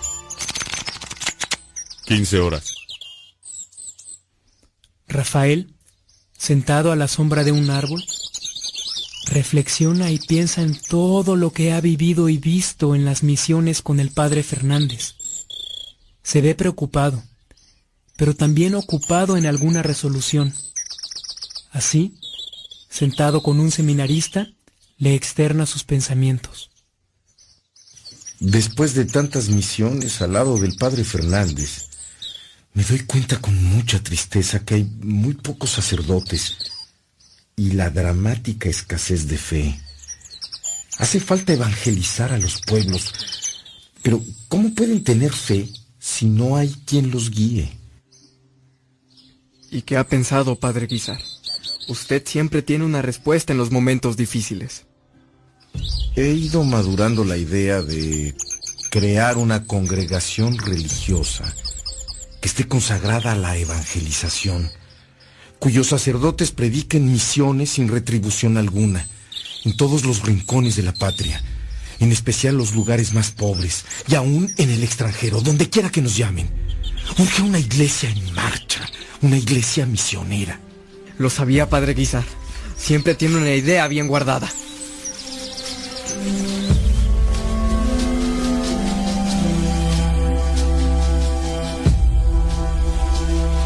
El apoyo del padre Fernández al proyecto Nuestra Señora de la Esperanza es total. El padre Rafael se acomoda en su nueva oficina. Oficina de Rafael. 10 horas. Padre Rafael, lo busca la señora Antonia Asensio, viuda de Cázares. Que pase.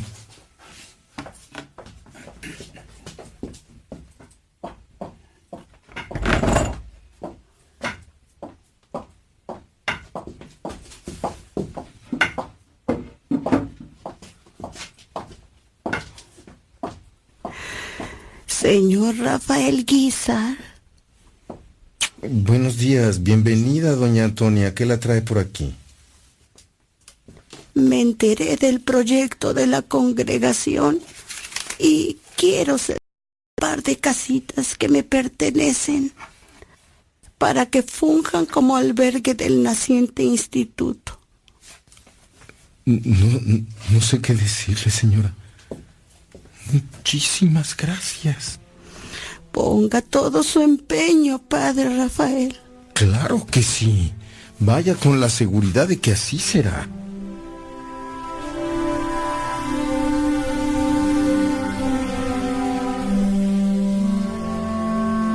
Rafael sale de la oficina emocionado para comentarle la buena nueva a uno de sus sacerdotes. Mira esto. Nos ceden dos casas para usar como albergue. Dios sabe que lo único que queremos es el bien de la gente y sus sacerdotes. Además, esto quiere decir que el obispo Cázares está informado de la fundación y la ve con buenos ojos. Perfecto, Rafael. Dios nos abraza. Enhorabuena. El padre Rafael reunió a sus dos hermanas solteras, Lola y Guadalupe, y al padre Antonio, su también hermano, para charlar acerca del proyecto, pidiéndoles apoyo donando una parte de su herencia.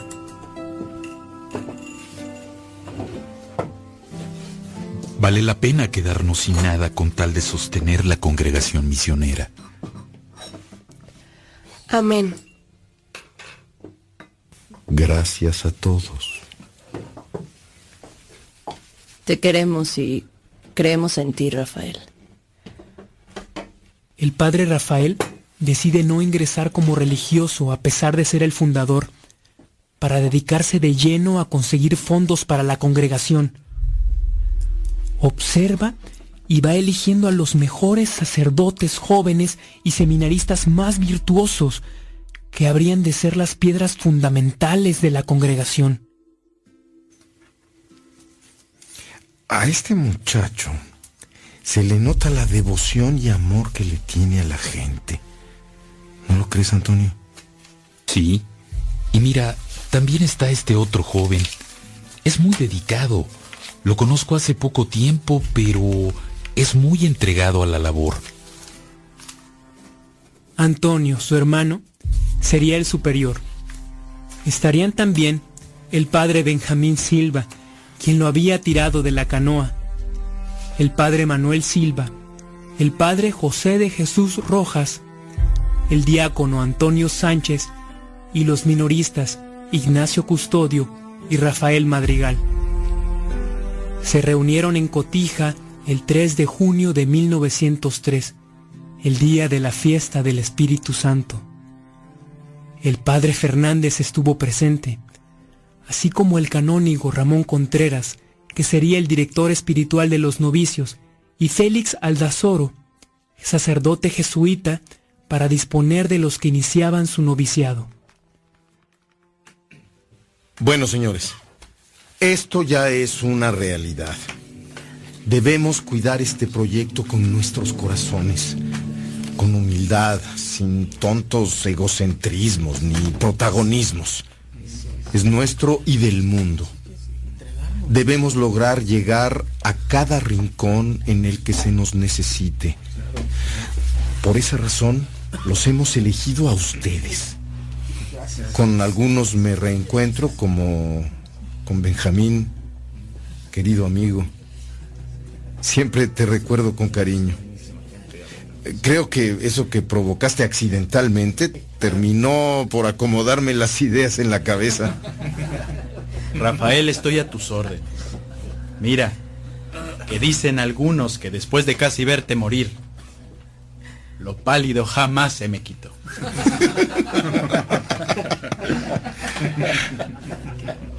Estamos con usted, Padre Rafael, listos para entregarnos en cuerpo y alma a este loable proyecto. Y no se preocupe, yo lo defenderé de Benjamín.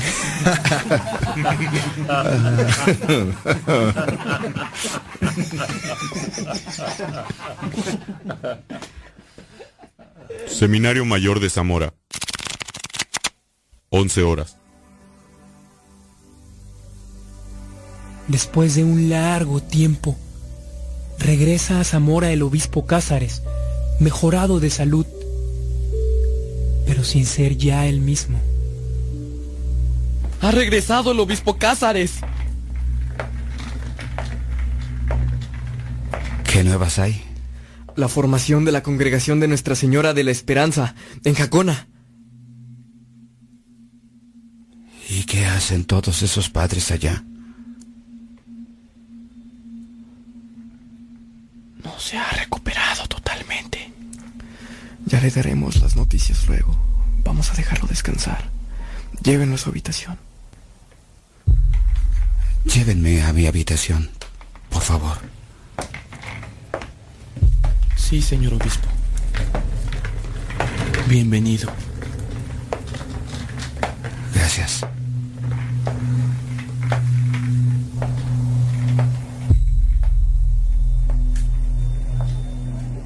Plazuela. Nueve horas. Rafael habla con Benjamín sobre su nuevo plan.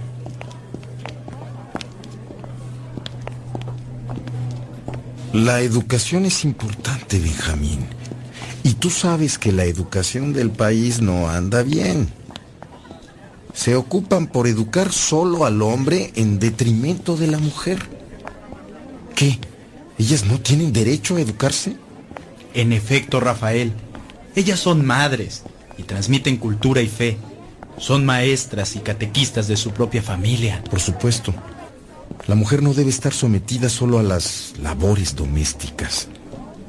Abriremos un colegio en el que se desarrollen todas sus cualidades artísticas y sociales para la incorporación más activa de las mujeres en diversas situaciones de la vida. Rafael trabajó arduamente junto con su hermano Prudencio para lograr sacar adelante el proyecto de la escuela para mujeres. Rafael, los obispos Cázares y Fernández nos apoyan. Gracias, Dios mío. El obispo Cázares cedió la antigua casa del diezmo, que tuvo que tirar el padre Rafael para levantar otro edificio apto para las necesidades del colegio. El padre Guizar compró un terreno junto a la escuela para que hubiera espacio para las alumnas internas. Cuando les hacía falta dinero, el obispo Cázares les apoyaba con fuertes sumas.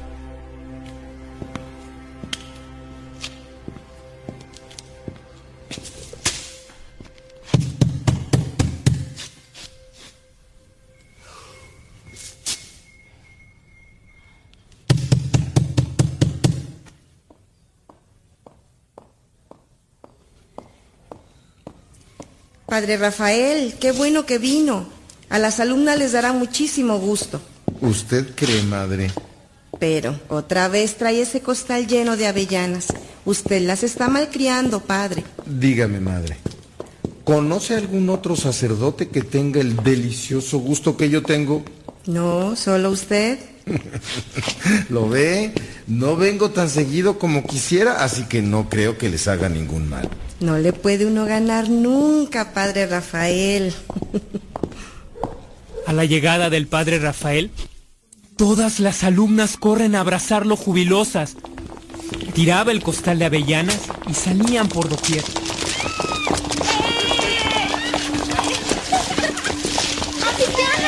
Las alumnas las recogían y las guardaban.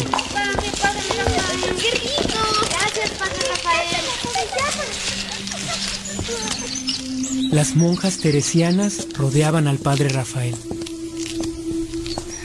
Este año, madre, Dios me ha multiplicado las obras apostólicas.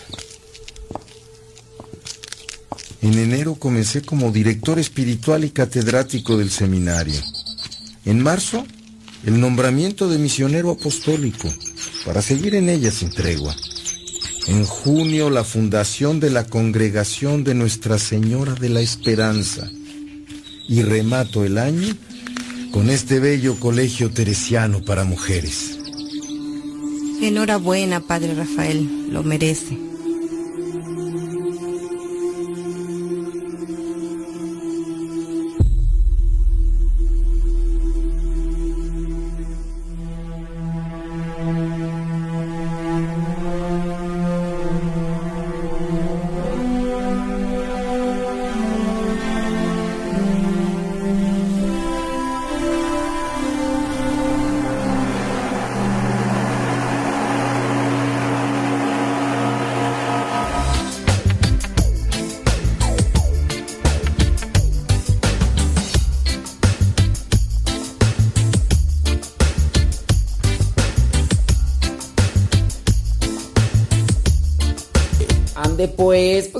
Otro capítulo más de esta radionovela y gracias a todos los que nos escuchan por Radio Cepa, la aplicación. Oye, ¿todavía le siguen mandando saludos a Juanjo? Oh. Eh, ándeles pues. Eh,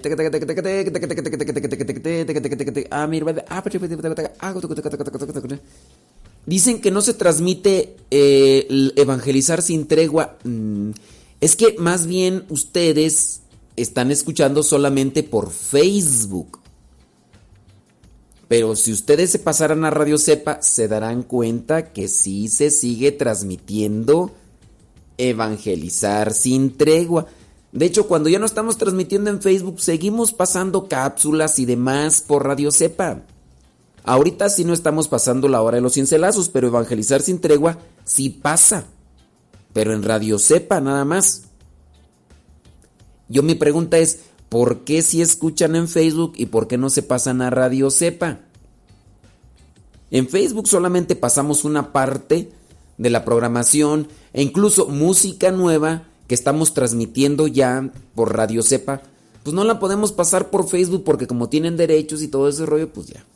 Saludos a Nercy Navarro que ya prontamente va a estar acá pisando tierra mexicana. Por primera vez, no lo sé, puede ser, a lo mejor, quién sabe, tal. Pero ya en enero va a andar acá pisando tierras mexicanas. ¡Guau! ¡Guau! Dijo un perro. ¡Guau! ¡Guau! Pero sí, los que nos están escuchando en YouTube y en Facebook, sepan bien que se pueden pasar a Radio Cepa. Descarguen la aplicación. Hecho, a ustedes se les acaba, si ustedes no están escuchando por su celular, se les acaba más pronto la pila si están conectados al YouTube o si están conectados al Facebook. Se les acaba más pronto la pila. Si ustedes estuvieran escuchando, es más, si ustedes están escuchando en YouTube necesitan datos. Entonces también, pues ahí. Hay gente que si nada más nos escucha en Facebook porque no tiene datos.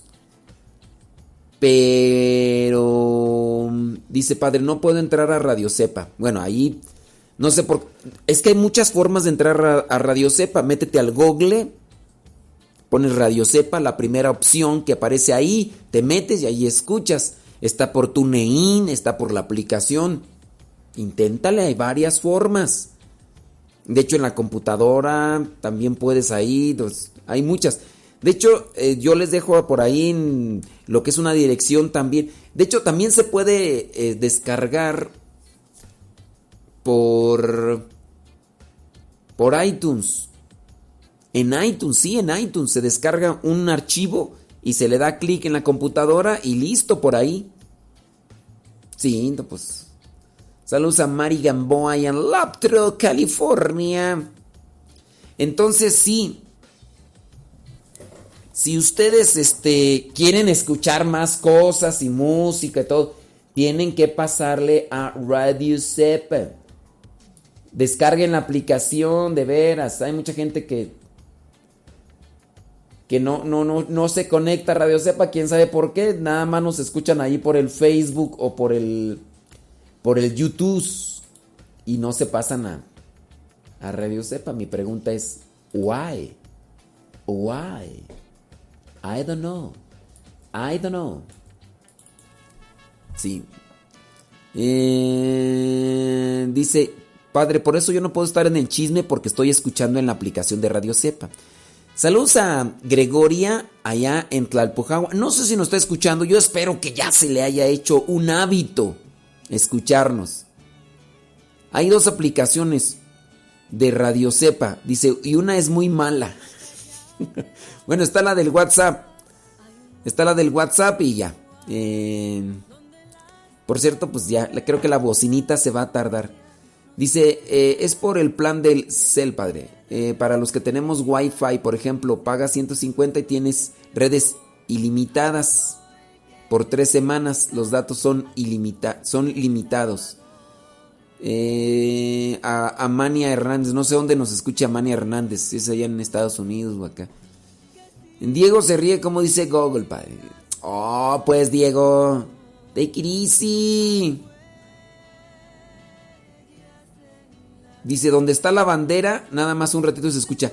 Es que si ustedes descargan esa aplicación de la donde está la bandera de México, no. Pues miren, esa aplicación no sé quién la hizo, la hizo alguien de muy buena fe, pero está la aplicación esa nueva de Radio Cepa que cuando ustedes se meten ahí a la para descargarla, ahí aparece un globito. Entonces, eliminan las otras aplicaciones que no te sirven. A ver, yo no entiendo por qué, yo no entiendo por qué eh, si sabes que una aplicación no te sirve y hay otras opciones, ¿por qué no agarras las otras opciones que te sirven? Si les digo que esa nueva aplicación donde está lo del WhatsApp está funcionando muy bien, no tiene comerciales y todo el rollo. ¿Por qué no? Dice... Ándele pues. Eh, yo no sé por qué se quedan con esa. No, no, yo eh, es lo que no entiendo tú, es lo que no entiendo, en serio. Ya eliminen esa y descarguen la nueva aplicación. Y si no quieren aplicación, métanse al Google, pónganle Radio Cepa y la primera opción que aparece ahí de la página esta de radios, radios qué, radios mexicanos, no sé qué. También esa es muy buena. Ahí viene el evangelio del día de hoy. Si tú sigues tras las huellas, más allá lo encontrarás. Trae una barca bien llena de pura felicidad. Si tú subes a esa barca con Jesús de Nazaret, te dará del agua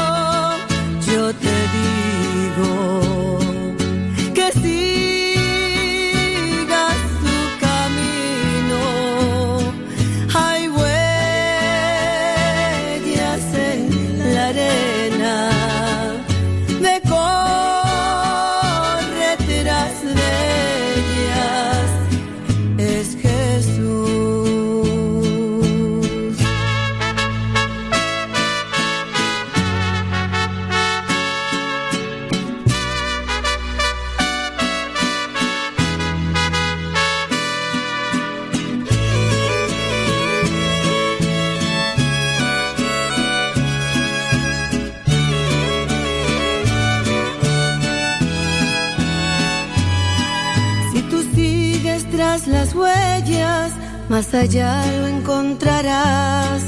Trae una barca bien llena de pura felicidad. Si tú subes a esa barca con Jesús de Nazaret, te dará del agua viva y ya no tendrás más sed. Por eso yo te digo que sigas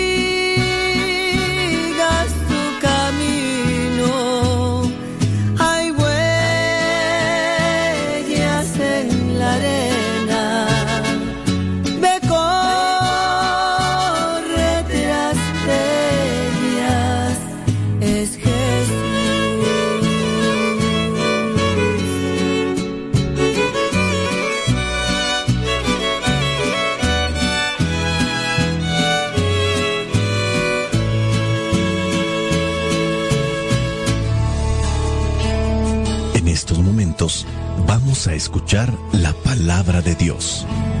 Dispón tu corazón para que el mensaje llegue hasta lo más profundo de tu ser.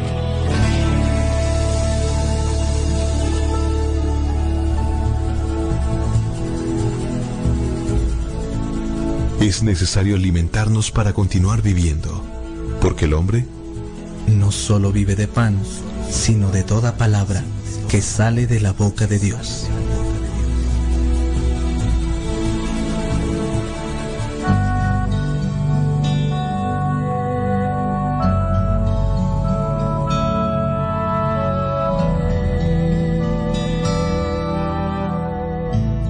El Evangelio que la iglesia nos presenta para el día de hoy corresponde a Lucas, capítulo 1, versículos del 26 al 38.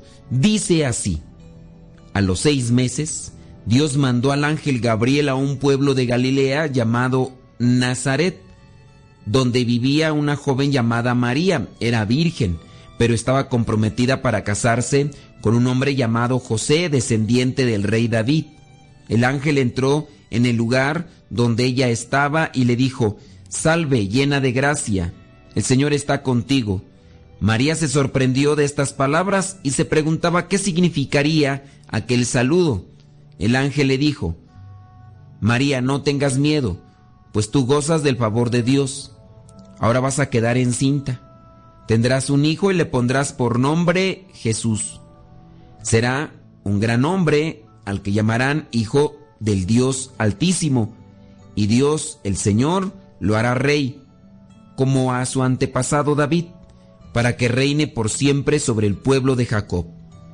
Su reinado no tendrá fin. María preguntó al ángel, ¿Cómo podrá suceder esto si no vivo con ningún hombre? El ángel le contestó, el Espíritu Santo vendrá sobre ti y el poder del Dios Altísimo se posará sobre ti. Por eso el niño que va a nacer será llamado Santo e Hijo de Dios. También tu parienta Isabel va a tener un hijo, a pesar de que es anciana. La que decía que no podía tener hijos está encinta desde hace seis meses. Para Dios no hay nada imposible. Entonces María dijo, Yo soy esclava del Señor, que Dios haga conmigo como me has dicho. Con esto el ángel se fue. Palabra de Dios, te alabamos Señor. Hemos visto en los pasajes anteriores que hay una explicación, o no explicación, sino más bien una calificación con respecto a los personajes que hemos ya visto. Hablando, por ejemplo, de Isabel y de Zacarías. Antes, en nuestros pasajes, no en el que tocó el día de hoy, decía que Isabel y Zacarías, ellos esposos, eran justos. En el caso de José, otro pasaje que ya habíamos visto antes, también decía que era un hombre justo. En el caso de la Virgen María, porque así dice, María era virgen, pero estaba comprometida para casarse con un hombre llamado José. No dice de ella que era justa. Ella no tiene ese calificativo. Lo que viene a ser en ella es su respuesta. Ya habíamos también reflexionado antes sobre la situación de Zacarías, que a pesar de que era un hombre justo, junto con su esposa Isabel, él dudó. En el caso de José, tuvo miedo, pero el ángel le dice, no tengas miedo. Aquí también, en el caso de María, aunque no dice que es justa, su respuesta la califica. No es lo que podemos calificar de alguien con respecto a nuestra opinión, sino los hechos son los que nos califican, aunque nadie nos califique. Nosotros mismos nos calificamos con base a nuestra respuesta. Es lo que yo puedo considerar como una reflexión. A la Virgen no se le da este adjetivo calificativo de es justa o no lo es, pero sus hechos la califican, que al final de cuentas es lo mejor de todo. Alguien me puede dar una calificación a nivel social, a nivel eclesial. La gente puede decir de mí cosas muy buenas o pueden decir cosas malas. Pero eso no es lo que nos determina. Lo que nos determina son los actos. Ahora con el uso de las redes sociales se da mucho eso de las fake news, la opinión negativa, distorsionada, que se puede dar de alguien o de algo. Y la gente califica conforme a la cantidad de opiniones que se pueden estar dando respecto a esta persona o a esta situación. Si la mayoría dicen es mala la persona, esa va a ser la opinión y el calificativo y que van a tener de esa persona. Pero eso no es lo que la determina, lo que la determina son sus actos. Punto entonces para reflexionar, mis actos, ¿qué dicen ante Dios y ante los demás? Si mis actos me determinan ante los demás, ¿qué dicen mis actos? ¿Cómo me he estado yo comportando estos últimos días? Cuando estos pasajes que ya son cercanos a lo que vendría a ser esta fecha en la que recordamos el nacimiento de Cristo y que también nosotros debemos de evaluar nuestras vidas, ¿qué podríamos decir con respecto a nuestros actos? Hay que corregir sin duda pensamientos para que se corrijan actos, porque son los que me determinan, no la opinión que los demás tengan de mí, sino mis actos. Haciendo un examen de conciencia, este año que ya está a punto de terminar, ¿podrías tú decir que has cambiado para bien? ¿Que eres mejor persona, mejor cristiano, mejor seguidor de Cristo? ¿O te quedaste en el mismo nivel que el año que pasó? ¿Podría decirse que has fortalecido tu espíritu o tu alma? Bueno, pues recuerda, nuestros actos nos determinan, pero para que nuestros actos sean buenos, tenemos que cambiar pensamientos, tenemos que cambiar ideas. Yo aquí veo, por ejemplo, en la Virgen María, porque así dice, lo remarco, ¿verdad? Para que se tenga presente esto, aquí veo que ella recibe un saludo de parte de Dios por medio del ángel, el ángel le da a conocer una situación. Ella tiene algunas cuestiones y hace preguntas. Por ejemplo, esto de cuando se sorprendió, dice en el versículo 29, y se preguntaba qué significaría aquel saludo, y ya el ángel le dice, no tengas miedo, tú gozas del favor de Dios. Ella está ya conectada. ¿Quién es Dios? ¿Qué es lo que quiere Dios para su pueblo? Dice en el versículo 31, vas a quedar encinta, tendrás un hijo. Le da a conocer el plan de salvación de Dios con respecto a su persona, dentro de lo que vendría a ser una cuestión que tiene María, lo presenta en el versículo 34. Muy bien, ya me explicaste todo esto, va a ser el Salvador, yo voy a ser la mamá y todo, pero ¿Cómo sucederá esto si yo no vivo con ningún hombre? El ángel ya le da a conocer que será el Espíritu Santo. Ella conoce al Espíritu Santo. Podemos determinar que sabe quién es el Espíritu Santo, aunque, aunque aquí no lo diga de manera explícita, pero sabe el actuar de la tercera persona de la Santísima Trinidad. Por eso ella no duda que así sucederá, a diferencia de, como ya explicábamos antes, si sucedió con Zacarías, que empezó allí a dudar de los planes de Dios. Ella recibe entonces el mensaje y le explican que el Espíritu Santo es el que va a actuar. Y solamente para completar esta cuestión, le dice, para Dios no hay nada imposible. Mira, tu prima Isabel, que ya está grande de edad, que no podía tener hijos, ya está en el sexto mes de embarazo. Podemos decir de la Virgen María.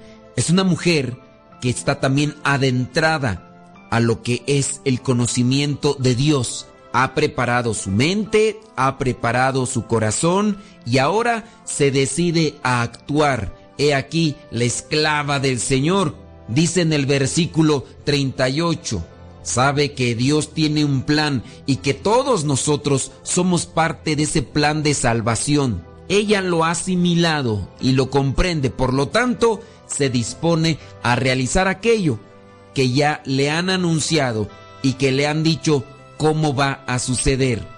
Si yo ahora me conecto con la primera idea de que los actos en mi vida son los que me determinan, yo que tanto conocimiento tengo de la voluntad de Dios en mi vida, qué es lo que Dios quiere realizar en mí para mi salvación y para la salvación de los demás. Yo tengo que hacer un cambio de mis palabras, un cambio de mis actitudes, si es que no son productivas, si es que no son buenas, y teniendo como esta premisa que me puede ayudar para ir teniendo un cambio, mis actos son los que me determinan, no la opinión de la gente. La, opinión de la gente puede ser mala con respecto a mi persona, pero si mis actos son cristianos, son buenos ante Dios, creo que eso es lo que me debe de mantener en este camino. Pero para que se cumpla todo esto, debo yo de nutrir mi alma, nutrir mi mente, nutrir mi espíritu. No nos apartemos de la palabra, no nos apartemos de la oración, no nos apartemos de aquello que alimenta y nutre nuestro espíritu. Vayamos pues a vivir la palabra. La bendición de Dios Todopoderoso, Padre, Hijo y Espíritu Santo, descienda sobre cada uno de ustedes. Agradezco de verdad a todos los que comparten estos audios con los conocidos y desconocidos de ustedes. Espero que estos audios sigan siendo una lámpara para que ustedes puedan caminar ante la presencia de la palabra y que esta misma palabra les dé fortaleza y gracia para realizar los cambios que tengan que hacer en sus vidas y que esos cambios los lleven hacia la presencia de Dios. Nos escuchamos en la próxima. Se despide su amigo y servidor, el Padre Modesto Lule, de los misioneros servidores de la palabra. Recuerden que ahí seguimos conectados en las redes sociales. Búsquenos por nuestro nombre, Modesto Lule, y ahí nos comunicamos.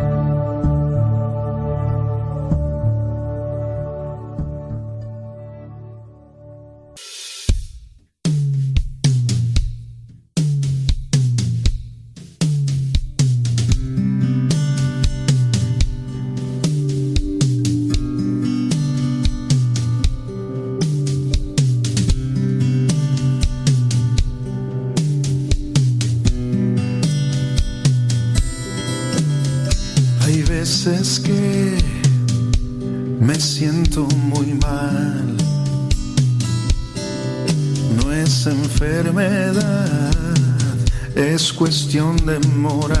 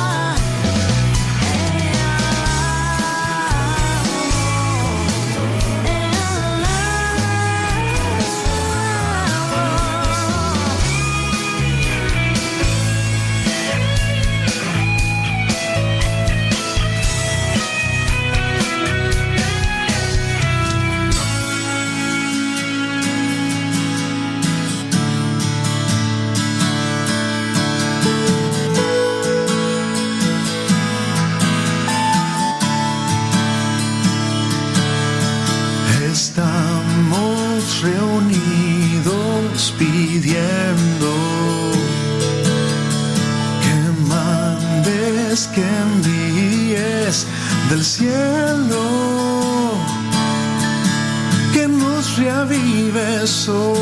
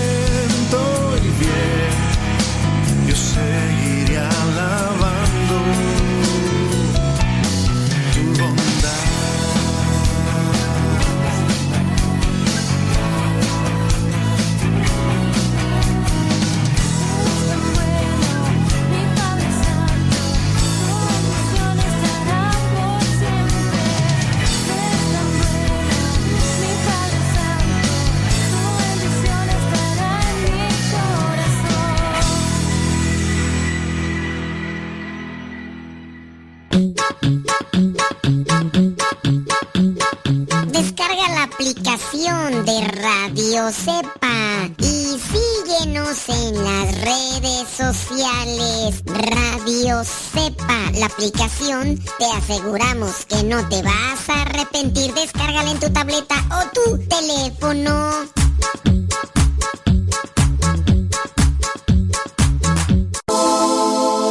Estás escuchando Radio Sepa, la estación de los misioneros servidores de la palabra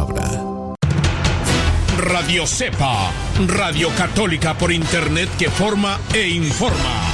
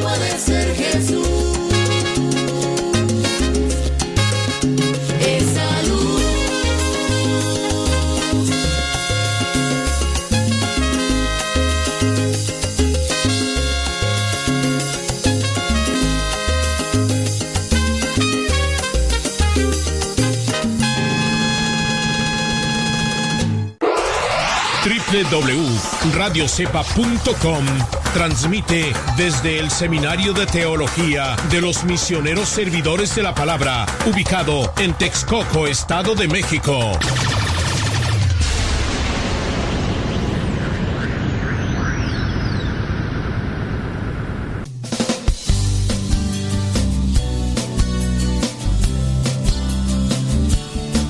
Estamos ya viviendo la etapa del tiempo litúrgico Adviento. Por lo tanto, me gustaría compartir contigo cuatro escenas en las cuales pudiéramos encontrar un mensaje para nuestro tiempo de Adviento. La primera escena en donde el mensaje está latente diciéndonos la importancia de estar en vela y preparados.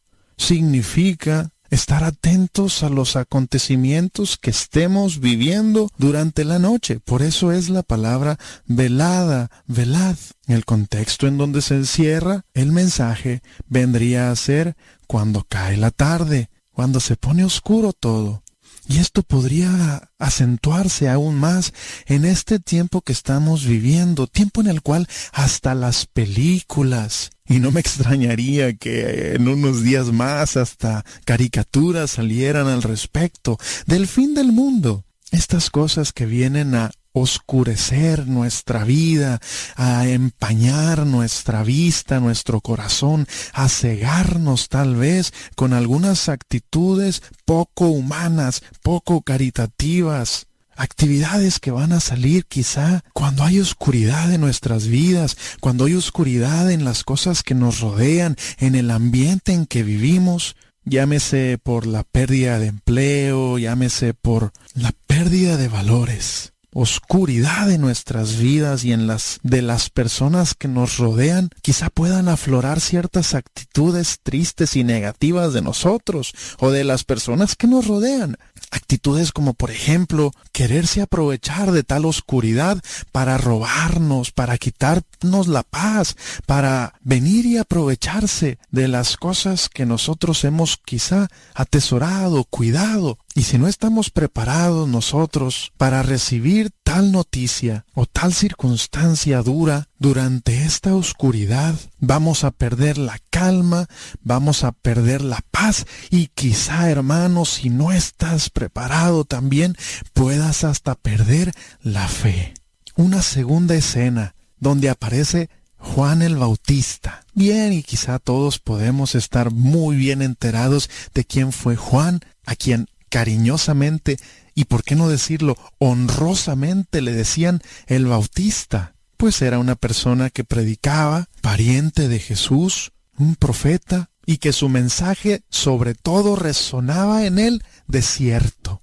Me llama mucho la atención el lugar donde las escrituras dicen que predicaba, en el desierto. Me hace pensar que quizá ese desierto no era únicamente del aspecto geográfico, sino que también era en el aspecto espiritual. Predicaba en el desierto de los corazones de las personas que habitaban en ese entonces, que no estaban cerca de Dios, que su corazón estaba alejado de Dios, en donde no florecía ni siquiera una esperanza tal vez, donde no había ni siquiera una sola flor, un desierto que tal vez también lo estemos viviendo en nuestros tiempos, hermano, donde no hay fruto alguno, ni de paz, ni de tranquilidad, ni de amor, virtudes que debiesen florecer en nuestras vidas, la esperanza, la fe y la caridad. Una escena más, la anunciación, que el ángel Gabriel, enviado por Dios, bajó a darle una noticia una anunciación a María. Me detengo aquí, hermano, fantaseando yo en mi mente y en mi corazón, pensando, ¿por qué habrá enviado Dios a un ángel y no a un profeta? Pues Juan el Bautista aún no nacía. Me imagino, tal vez, y quizá me equivoque, que Dios envía a un ángel debido a la escasez de personas que se animaran a realizar las tareas que Dios nos pide. Qué triste, hermano, saber que nosotros no queramos hablar el mensaje de Dios, quizá por pena en el trabajo con los compañeros, porque se van a burlar de mí, quizá porque uy, si yo les digo tal cosa, no me van a creer, pues van a verme aquí de una forma y escuchándome hablar de otra, que a lo mejor aquí nunca me han oído hablar de esa forma. Entonces, quizá nuestro testimonio, hermano, sea muy pesado como para que nos crean. ¿Será que el Señor tendrá que volver a enviar no solo a un ángel más, sino a bastantes ángeles para que les prediquen a las personas que trabajan contigo, para que les prediquen a las personas que viven contigo, pues a veces nosotros hasta en esos lugares, hasta en nuestras familias tenemos miedo a abrir la boca. Candil de la calle, oscuridad de su casa. Como resultado de estas tres escenas, te podría decir cómo se llamó la obra. Si en el primer acto encontramos velad, estén preparados. En el segundo, Juan el Bautista que predica en el desierto. En la tercera escena, la anunciación a María por medio del ángel. Nuestra hora se llamó, hermano, la Navidad. Sí, hermano, el nacimiento de Jesús, por el cual nosotros estuvimos velando y estuvimos preparando nuestras vidas, preparando nuestro corazón para que cuando llegase Jesús a nuestras vidas, nuestra casa no fuera un tiradero, hermano, nuestra casa no estuviera muy sucia, nuestro corazón que va a ser su pesebre esté sin pecado. Dios nos bendiga.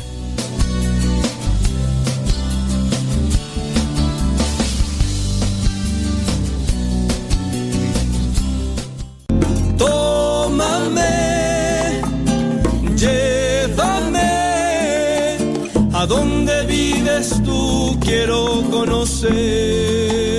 En Radio Cepa promovemos la música católica contemporánea. Por eso, en cada canto de programación te decimos el nombre del canto y quién lo canta. Esta nuestra canción, escúchala Señor. Eres digno de alabanza, gloria, honor y bendición. Y mi voz nunca se cansa de cantarte mi canción. Porque yo sé que tú eres todopoderoso. Si vengo con tristeza, tú me llenas de gozo. Pon tu mano fuertemente dentro de mi corazón y alimenta mi espíritu con tu bendición. Viernes 20 de diciembre. Yo les quiero mostrar, el Señor llegó a mi vida y no De pronto que te está esperando con su bendición, invitados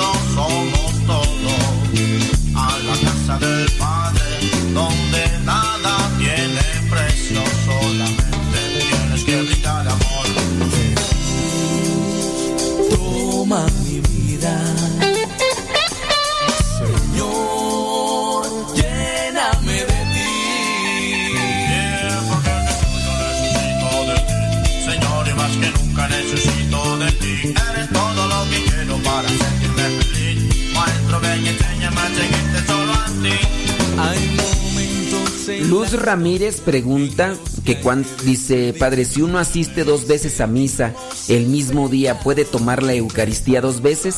Solamente dos veces, no más.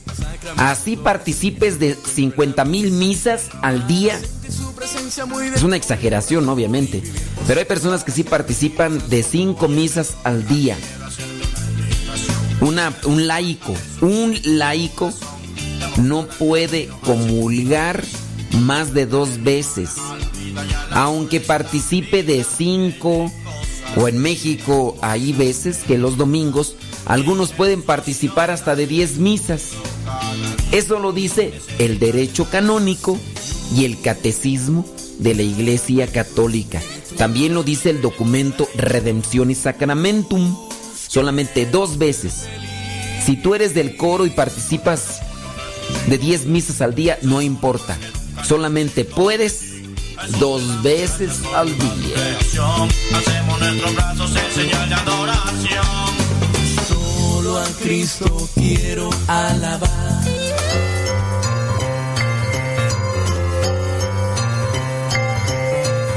Vamos a hacer una pregunta sobre conocimiento bíblico y esta pregunta también es importante ya que se trata de uno de los que se convirtieron al cristianismo, así que pon mucha atención.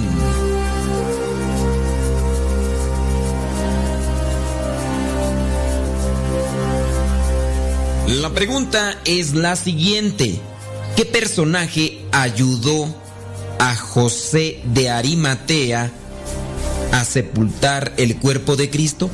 ¿Qué personaje ayudó a José de Arimatea a sepultar el cuerpo de Cristo? ¿Fue Simón de Sirene? ¿Fue Lázaro? ¿O fue Nicodemo? ¿Quién ayudó a José de Arimatea a sepultar el cuerpo de Cristo? ¿Fue Simón de Sirene, Lázaro o Nicodemo?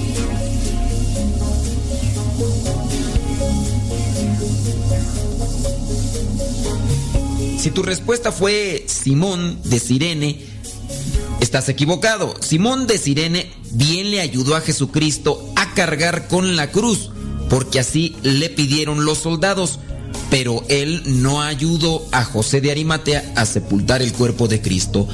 Hablando de Lázaro, sí, es aquel que dice la Sagrada Escritura volvió a vivir después de tener ya varios días de muerto, pero él tampoco ayudó a José de Arimatea a sepultar el cuerpo de Cristo. Quien lo hizo fue Nicodemo. Y es interesante porque a Nicodemo se le menciona solamente en el Evangelio de Juan. Se dice que Nicodemo era un rico fariseo, maestro en Israel, pero que era miembro del Sanedrín. Era una persona muy, pero muy respetada. En el caso de la relación con Jesús, aparece ahí en Juan capítulo 3, cuando tienen este encuentro aparentemente a escondidas.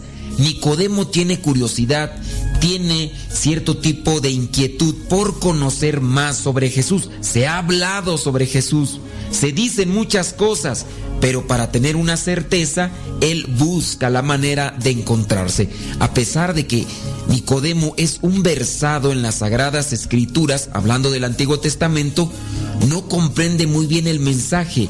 Y es ahí en el capítulo 3 cuando ya Jesucristo le dice, en el versículo 3 específicamente, le dice, te aseguro que el que no nace de nuevo no puede ver el reino de Dios. Nicodemo todavía cuando escucha esto de nacer de nuevo pensaba que era volver al seno de su mamá para nacer, pero no se habla de ese nacimiento. Jesucristo lo que quiere decir es tienes que ser humilde, dejar toda la soberbia, dejar todo aquellas cosas que te impiden ver a Dios. Esto es lo que nos impide ver a Dios, la soberbia. Tenemos que nacer de nuevo, es decir, ser humildes, ser sencillos, ser como los niños, para poder ver el reino de Dios, para poder ver las obras que realiza Dios. Si tú conoces a alguien que todavía no ve los milagros de Dios, no ve la manifestación de Dios, necesita nacer de nuevo. ¿Y por qué no conocer a Jesucristo así como le hizo Nicodemo? Nicodemo fue al encuentro directo de Jesucristo. Nosotros, para tener este encuentro directo con Jesucristo, podemos ir a las Sagradas Escrituras, podemos ir con alguien que conozca realmente la palabra, nos le explique, para así ir conociendo más a Jesucristo y no quedarnos solamente con lo que nos dicen los demás.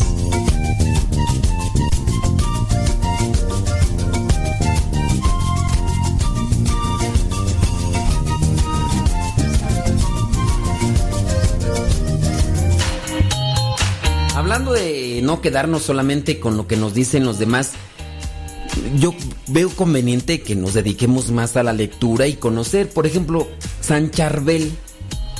Pues muchos lo conocen así como, pues el santo que hace milagros y ya, ¿no? Vamos a leer un poquito sobre San Charbel para un poquito de conocimiento esperando abrir, abrir inquietud. San Charbel nació el 8 de mayo del año 1828 en el pueblo de Vica Cafra en las altas montañas del norte del Líbano. Se le dio el nombre de José en su bautismo y fue el último de cinco de cinco hijos nacidos en una casa muy pobre. Pero sus papás eran muy religiosos, eso fue lo que le ayudó.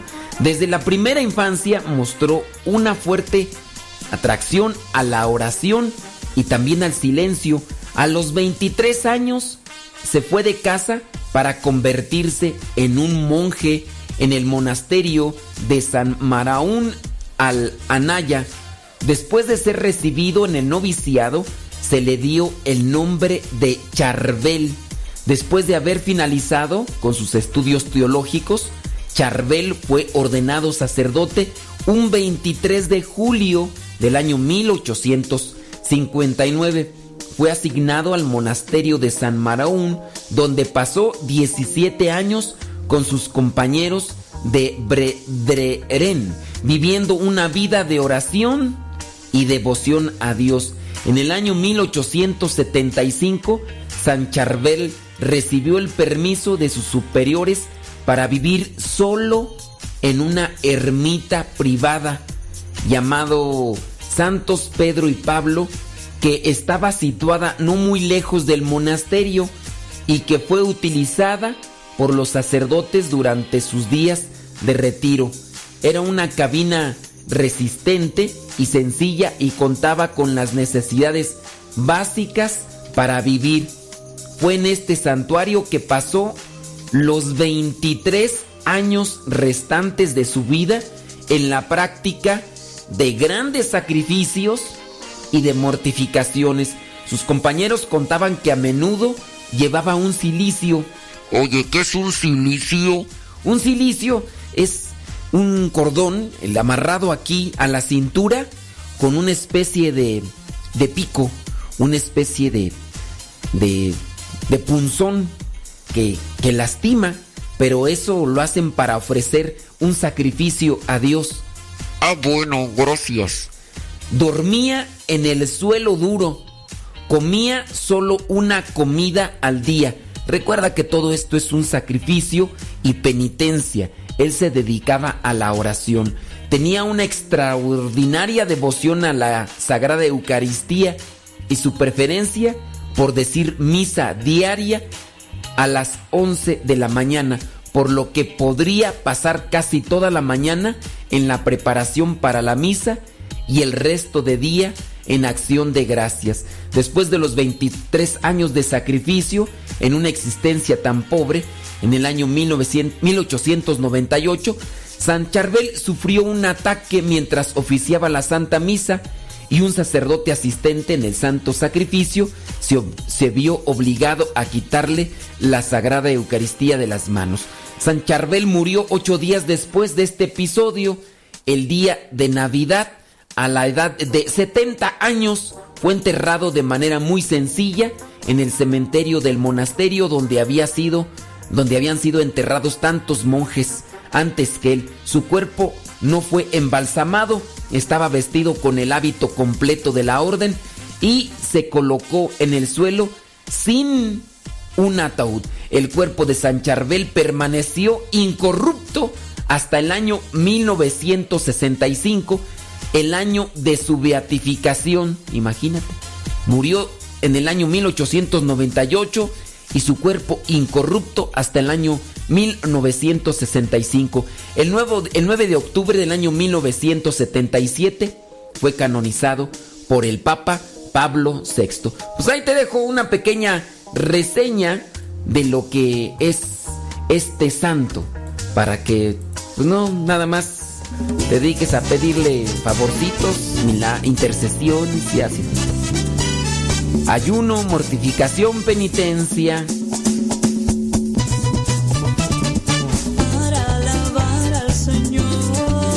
¿No les gustaría morirse en un 24 o 25 de diciembre? El padre Jorge Lorin creo que falleció en una fecha así, ¿no? A ver que alguien de ustedes que busque, padre Jorge Lorin, creo que murió en un 25 de diciembre. ¿No les gustaría petatearse en un día como ese? Pregunta seria, ¿eh? Pregunta seria.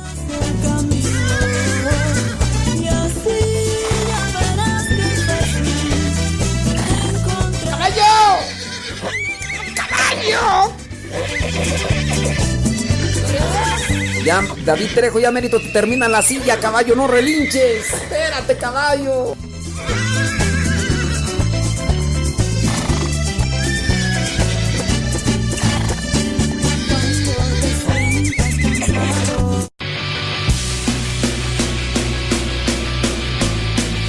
palabra y no puedo parar. Lo que me das en ningún lado lo puedo hallar.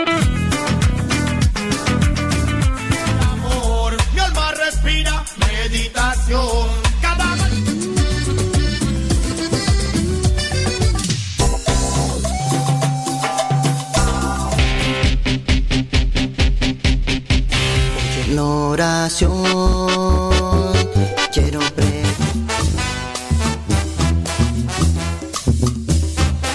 Ma- Más géneros de música católica aquí en radiocepa.com, la estación por internet de los misioneros servidores de la palabra.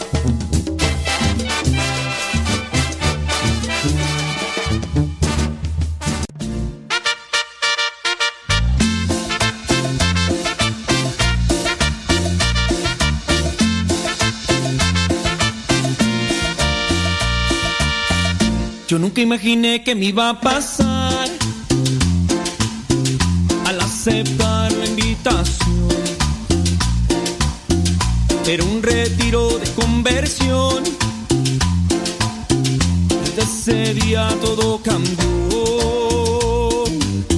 Ciego y sordo vivía yo, muy alejado de mi Señor. Me daba miedo saber de Dios, pero su amor me transformó. Creía que jamás me iba a perdonar, de mis pecados me iba a liberar. Yo nunca imaginé que me iba a enamorar, pero él sabe cómo y me enamoró. Me enamoré de ti, Señor Jesús, me enamoré. Mi vida hoy es muy feliz y no me quiero alejar de ti. Me enamoré de ti, Señor Jesús, me enamoré. Mi vida hoy es muy feliz y no me quiero alejar de ti. Dicen que no diga eso de la muerte. ¿Por qué? Eh, Pues eh, es algo que va a llegar. Y si no se preparan, cuando llegue, pudiera ser más doloroso. Creía que jamás me iba a perdonar. De mis pecados me iba a liberar. Fíjense, ahorita me estaban platicando de, de, pues, vamos a pedir por ella, por el eterno descanso de su alma. Resulta que esta persona eh, fue a una posada. Em, ¿Y qué más dice? Déjame ver. Eh, se llama Ángeles León. En la madrugada del día de hoy tuvo un accidente automovilístico. Falleció en el taxi donde venía de una posada. Falleció en el taxi eh, donde venía de una posada. Pues hay que pedir por su eterno descanso y pues eso de que no diga eso, que no hable de eso, que no piense eso, pues eh, hay que prepararse. Yo como quiera digo, cuando Dios quiera y como Dios quiera. Va, pues faltaba más, faltaba menos. ¿A poco es por no porque no lo piensen no va a llegar? Mm. Les digo, hombre, pues hay que prepararse. Oigan, si es cierto, la nueva aplicación de Radio Cepa, de hecho tiene despertador. Ustedes ahí pueden poner el despertador y creo yo, creo yo, porque yo no lo he probado, si ustedes ponen el despertador desde la aplicación de Radio Cepa, se va a despertar con Radio Cepa. Sí, en serio, o sea, tiene para el WhatsApp y tiene otras cosas más. Entre ellas despertador. Y si ponen ahí el despertador, si ponen ahí el despertador, eh, se va a despertar, va, va a activarse el despertador con Radio Cepa. ¿A poco no estaría chido? Chido, chido. Tararán, tan, tan, tan, tan, tan. Subí una foto con mi sobrina y me dicen, ¿se parece mucho a usted? Pues claro, pues es mi sobrina. Si no fuera mi sobrina, pues ahí sí ya yo diría, pues, ¿qué está pasando aquí? ¿Qué está pasando? Pero sí, es, es mi sobrina. Fíjense que no había subido yo las canciones de Irán Limón. Pero tiene varias chidas. Bueno, las que me gustan, pues no quiere decir que no sean chidas. chidas. Y creo yo que no están registradas. Así que ya vamos a. Ya, ya puse más rolas.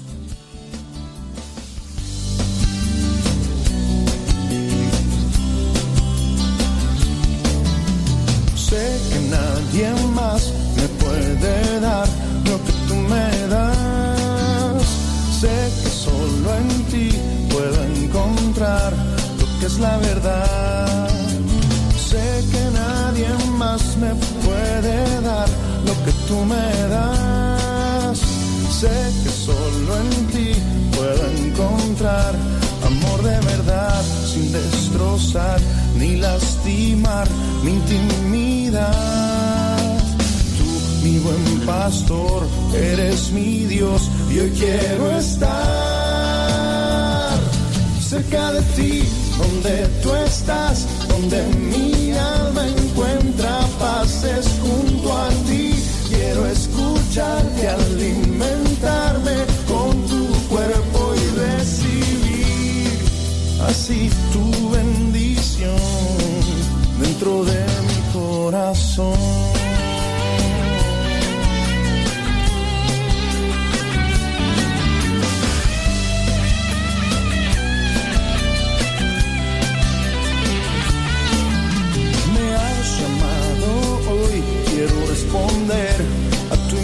Invitación.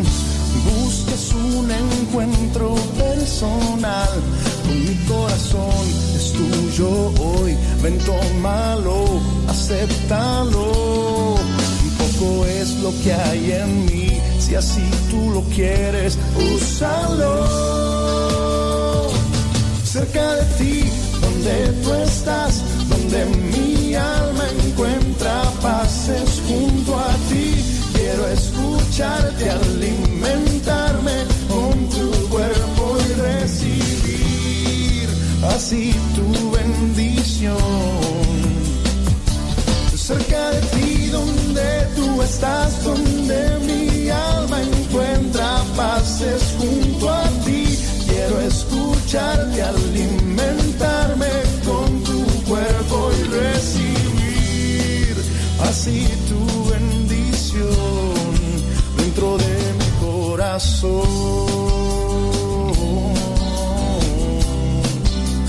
De mi.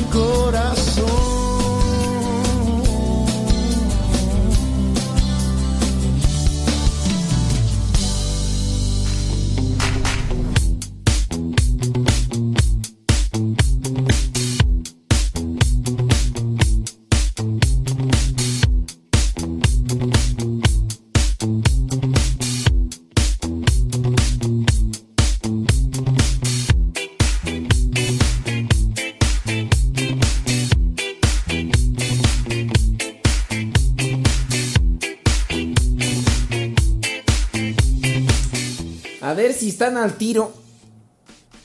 ¿Cuál es la canción que dije que iba a regalar hace unos días? Si llegábamos a 200 veces compartida. ¿Se acuerdan cuál es la canción? Vamos a ver si... Porque si no se acuerdan de la canción, ustedes ya con que le regalen cualquier... co- Con que le regalen cualquier cosa, ya con eso están contentos. Por cierto, dele compartir a la transmisión que está en Facebook de re- el programa de radio El que madruga. Dele compartir. ¿Qué le cuesta? No le cuesta nada, nada más. Y ya, listo. Ahí vamos a ver cuál era cu- cu- cuál era la canción que se iba a compartir. A ver si es cierto que se acuerdan. A ver si es cierto que se acuerdan. ¿No se acuerdan o sí se acuerdan?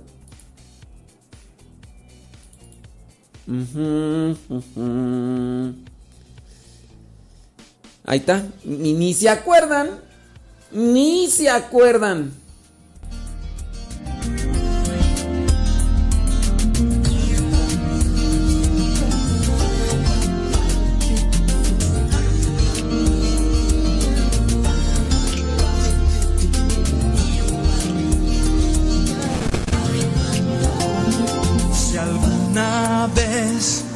Tu cielo azul se llena de nubes obscuras, no olvides que aún brilla el sol y se esfumarán una a una, no lo olvides. Uh, si alguna vez tu corazón se cansa de estar en la lucha. No olvides que Él resucitó y con su victoria nos trajo el amor. No lo olvides.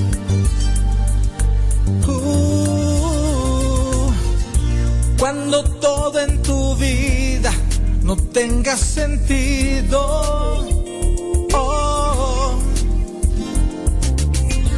y a tu lado no encuentres ningún buen amigo. No olvides que el Señor es tu pastor y nada te puede faltar. Sí, ya, ya me di cuenta que. Que, que no, eh, dice, ¿qué, ma- ¿qué? Se van a andar acordando, pues si no ponen atención. Ahí está. Ahí está la cuestión.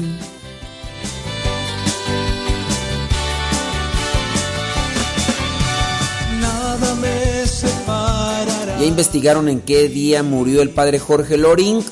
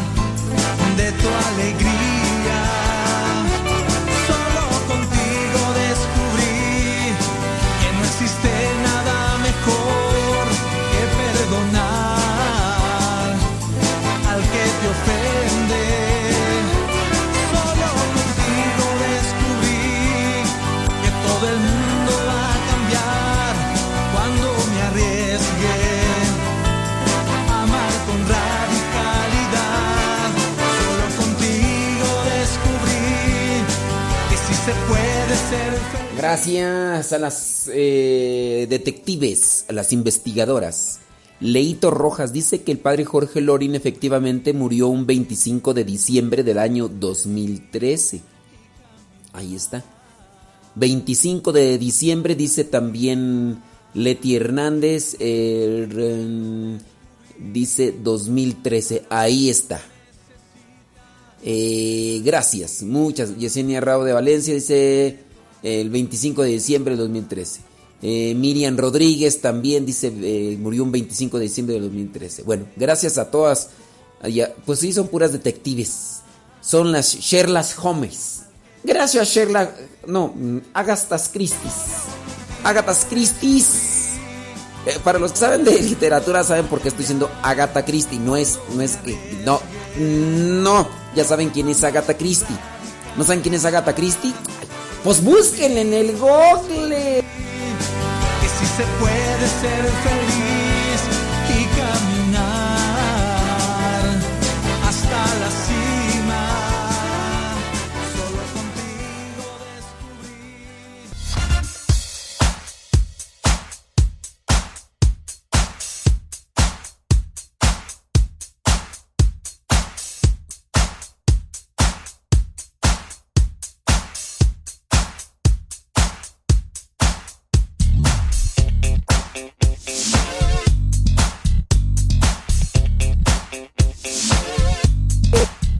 Ya les puse mi reflexión del día de hoy, pero ya saben que aquí nosotros compartimos también la reflexión de Fray Nelson Medina.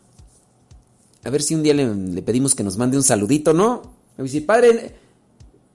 Fray Nelson, mándanos un saludito acá a los que escuchan en Radio Sepa, ¿no? Es más. Mmm, pues voy a. voy a. voy a pedírselo una vez. Queridos hermanos, es necesario conocer bien y valorar mejor la presencia, la figura de la Santísima Virgen en la historia de nuestra salvación y cada uno en su propia historia personal. Si a los artistas, por ejemplo a los pintores, los conocemos sobre todo por sus obras maestras, a Dios tenemos que conocerlo particularmente en su obra maestra, la única que recibió el apelativo de llena de gracia, la Virgen que Él escogió por madre suya. No se puede conocer lo suficiente de la delicadeza, de la bondad, de la misericordia, de la santidad de Dios y sobre todo de su excelso poder no se puede conocer sin acercarse a su obra maestra, que es la Virgen Santísima. Por eso pecan y pecan gravemente los que utilizan un lenguaje desobligante, un lenguaje ordinario o ramplón para referirse a María, como si fuera únicamente la productora de la carne humana del Hijo de Dios en esta tierra. Quienes se expresan de María diciendo fue una mujer más, se olvidan del hecho de que fue verdadera madre y como verdadera madre, verdadera formadora del Hijo de Dios en esta tierra.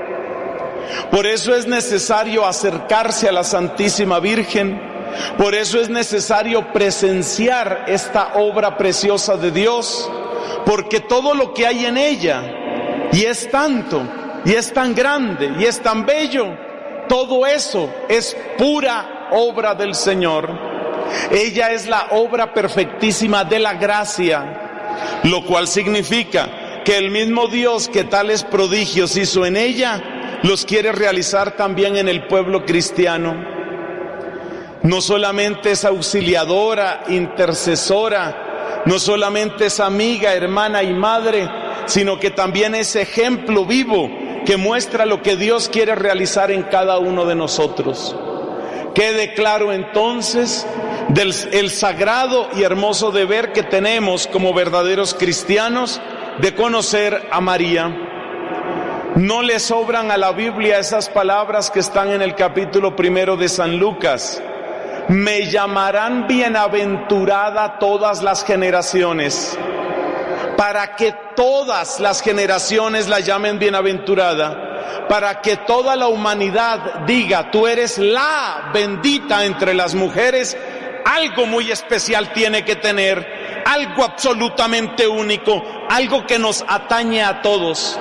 Y se peca gravemente si uno no busca qué es eso tan peculiar, eso tan hermoso, eso tan santo que está en ella y que es la obra del Espíritu de Dios. Pero ¿cómo acercarse a conocer semejante prodigio de gracia, de misericordia y de santidad? Los antiguos pastores, predicadores, los llamados padres de la iglesia, utilizaron entre otros métodos la comparación. Al comparar a María, el camino de María, con lo que otras personas y particularmente otras mujeres vivieron y realizaron, ahí podemos aprender un poco más de quién es ella. Así, por ejemplo, comparando lo que sucedió con Eva y lo que sucedió con María, tenemos mucho que aprender. Tristemente en el caso de Eva se ve la desobediencia. Dios había mandado una cosa y Eva desobedece. En María, en cambio, encontramos la plena obediencia.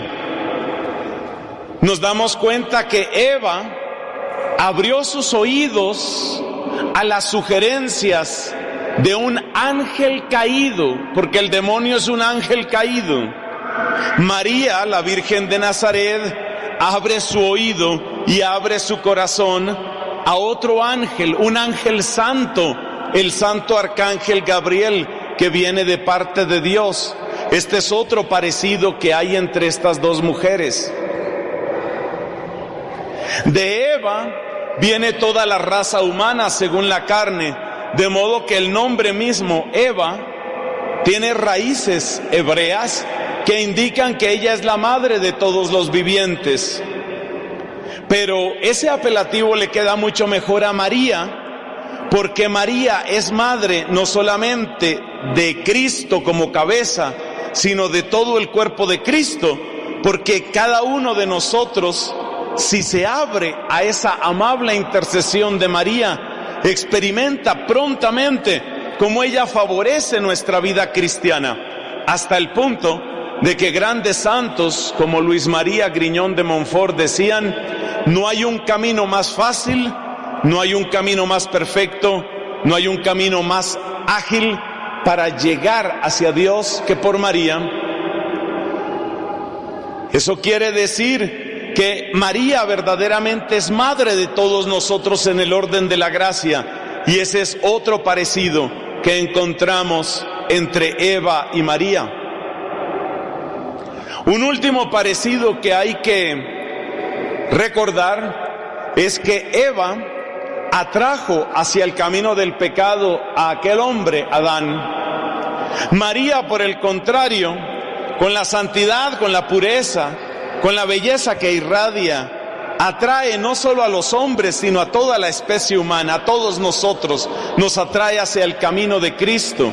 Y expresamente lo dice en el capítulo segundo de San Juan, en el pasaje de las bodas de Caná, cuando a todos nos recomienda, haced lo que Él os diga.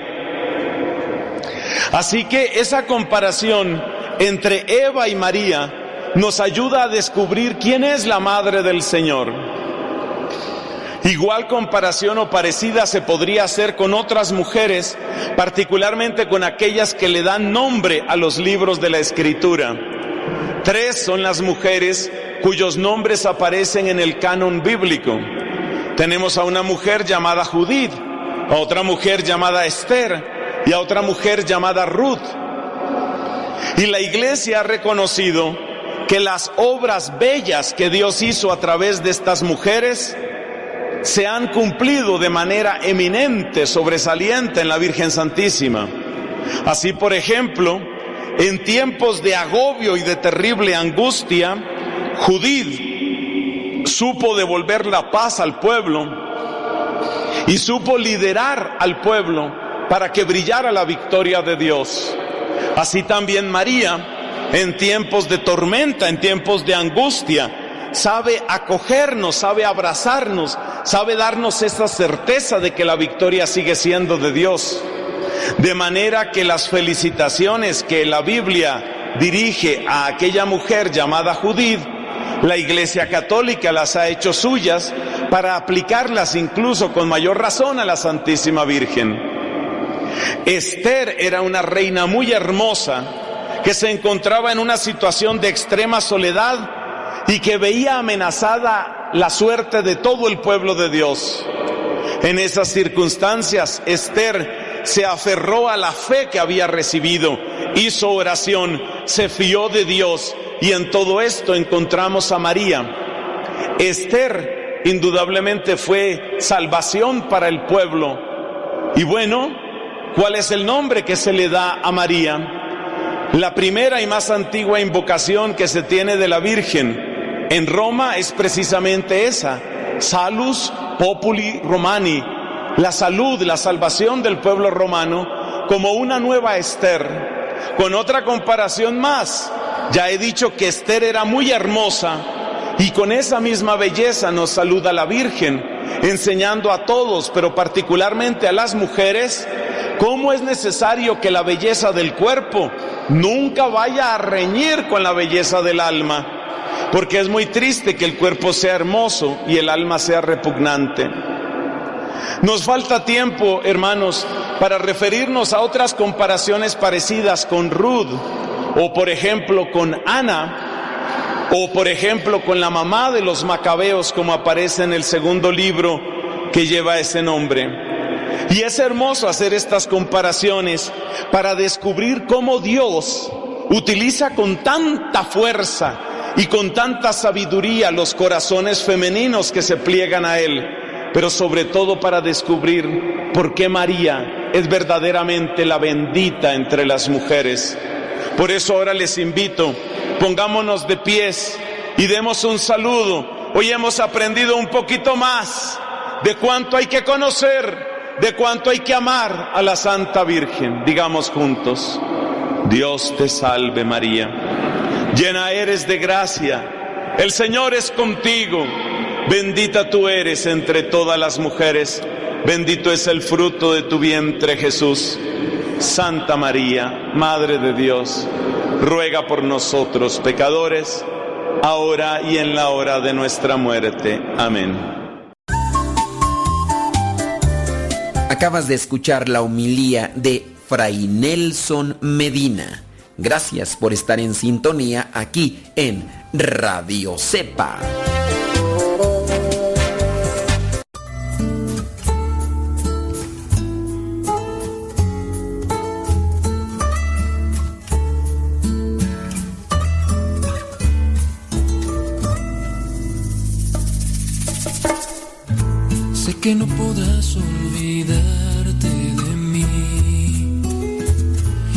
Sabes, mi amor estará por siempre en ti.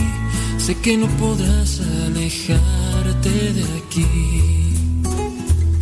Sabes que yo te esperaré desde hoy hasta el fin, pues en una cruz yo di todo lo que tenía, lo hice por ti. Y si hoy te has ido, sé que pronto volverás. Aquí te esperaré, regresa.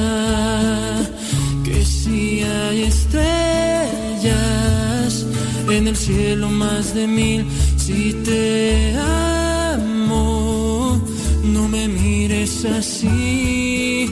Te amo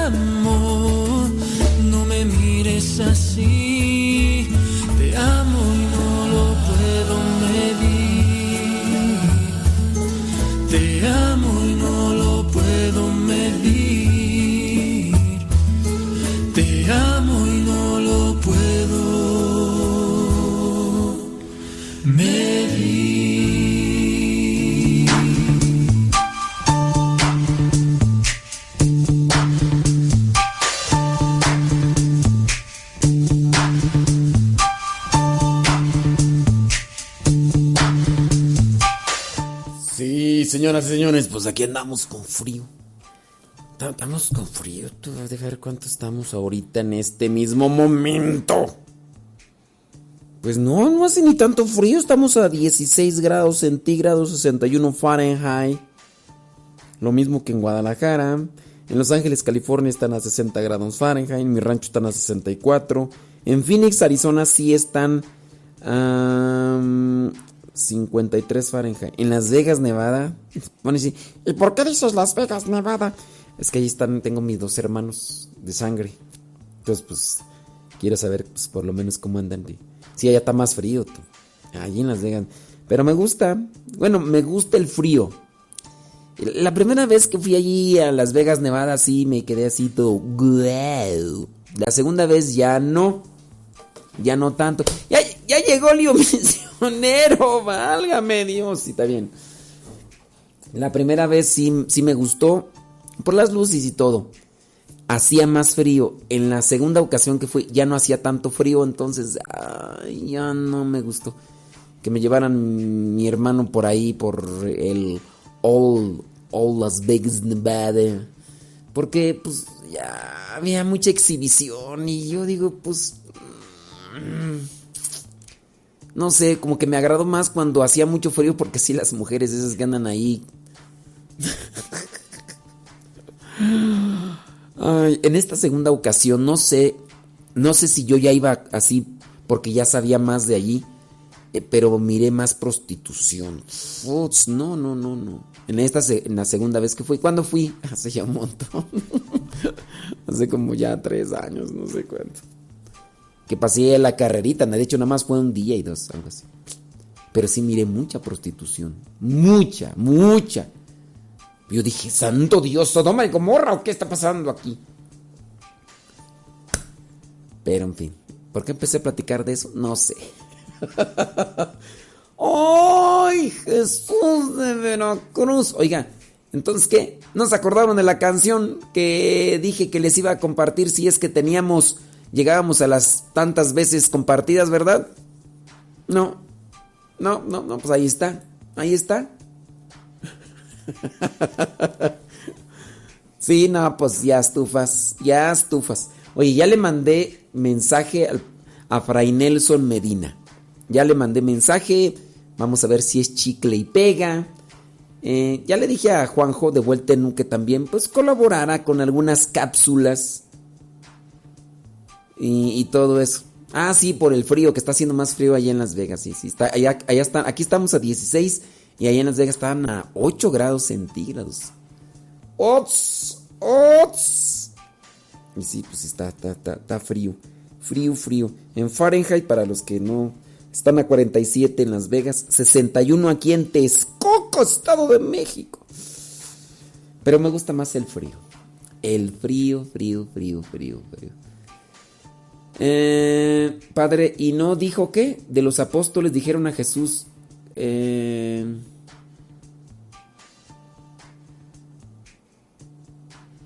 no sé de qué. No dijo lo de... ¿De qué o qué? ¿De, de, qué hablas, Yesenia Raúl Valencia? No sé de qué me estás hablando ahí. Eh, dice, mi hija iba nacer el 12 de diciembre, pero me hicieron cesárea y nació el 25 de noviembre. Ah. Y no, pues. Pues, ¿qué quieres que te diga? ¡Que Dios te bendiga! Oigan, em, vámonos. Vámonos. Porque ya llegó Lío Misionero.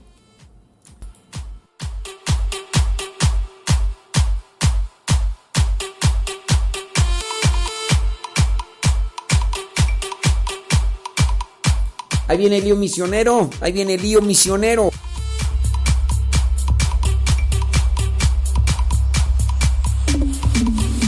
Las sombras y la oscuridad cegaban mi vida. Como un fantasma mi pasado me impedía caminar.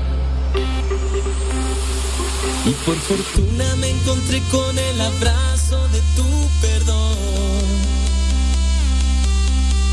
niño y en tu pecho descansó todo mi dolor.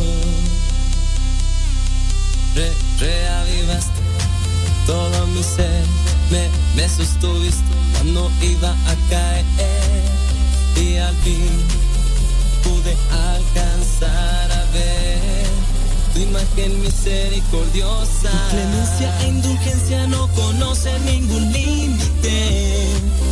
Rostro de misericordia, que mi pecado y mi caída es tu perdón. Rostro de misericordia, no hay muros o paredes que me impidan avanzar. Rostro de misericordia, cambias toda mi miseria en fortaleza y alegría. Rostro de misericordia.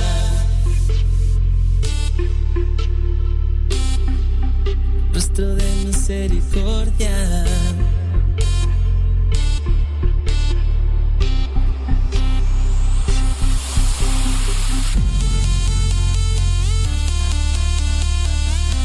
Mis esperanzas como una antorcha las levantas entre las cenizas de mi vida.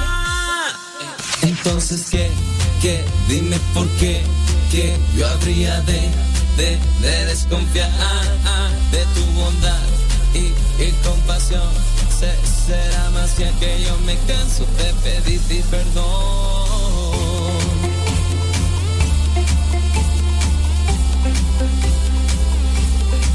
Si de la tumba levantas a los muertos, ¿qué no harás conmigo? Estoy vivo. Tu clemencia e indulgencia no conocen ningún límite. Rostro de misericordia, Más de que mi pecado y mi caída es tu perdón.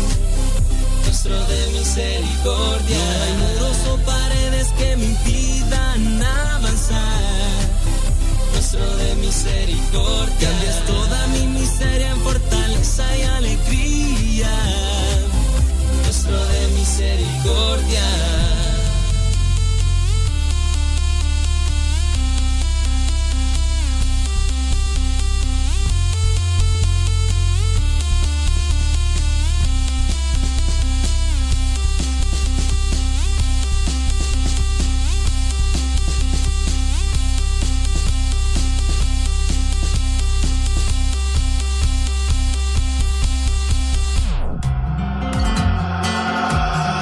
Adelante, jóvenes, confiados en la misericordia de Dios. Tu clemencia e indulgencia no conocen ningún límite.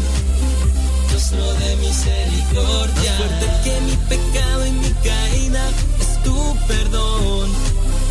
Rostro de misericordia. No hay muros o paredes que me impidan avanzar. Rostro de misericordia. Cambias toda mi miseria en fortaleza y alegría. Rostro de misericordia.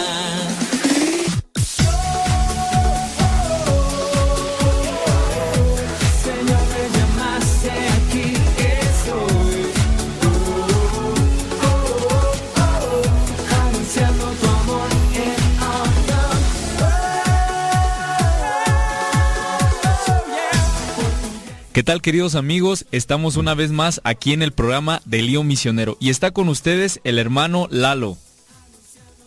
También les acompaña su hermano. Ay, se escucha como eco, ¿no? Sí. Eso no está bien, ¿o sí? Bueno, aquí yo te, te escucho en los auriculares bien. Sí. O déjale... Otra, o- o- otra vez, nada más que cuando empecé a hablar sí se escuchó, como que me escuché yo aquí también. Estuvo medio extraño. Otra vez. desfasado. Va. Pero está bien, échale. Va, le voy a echar otra vez. 3, 2, 1. ¿Qué tal amigos de Lío Misionero? Una vez más estamos aquí en el programa para dar con ustedes pues esta meditación y para tener y compartir acerca de este mensaje, la palabra de Dios que siempre es viva y eficaz. Y está con ustedes el hermano Lalo. También les acompaña el hermano Ramón Julián Rodríguez Guerrero. Y nosotros en esta ocasión vamos a tratar un tema muy interesante. Este tema pues tiene que ver con todo lo que pasa en nuestra sociedad y con lo que implica pues a veces esas injusticias cometidas contra quien menos se lo merece. Y pues sabemos que de ahí parte una injusticia.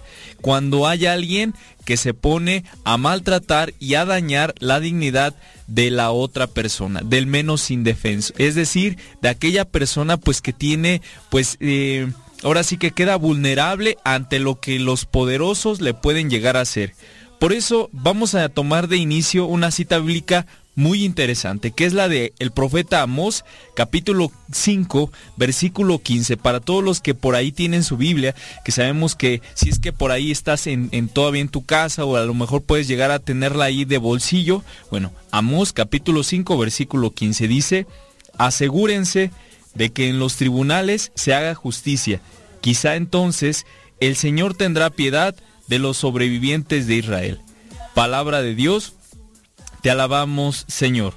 Bien, Señor.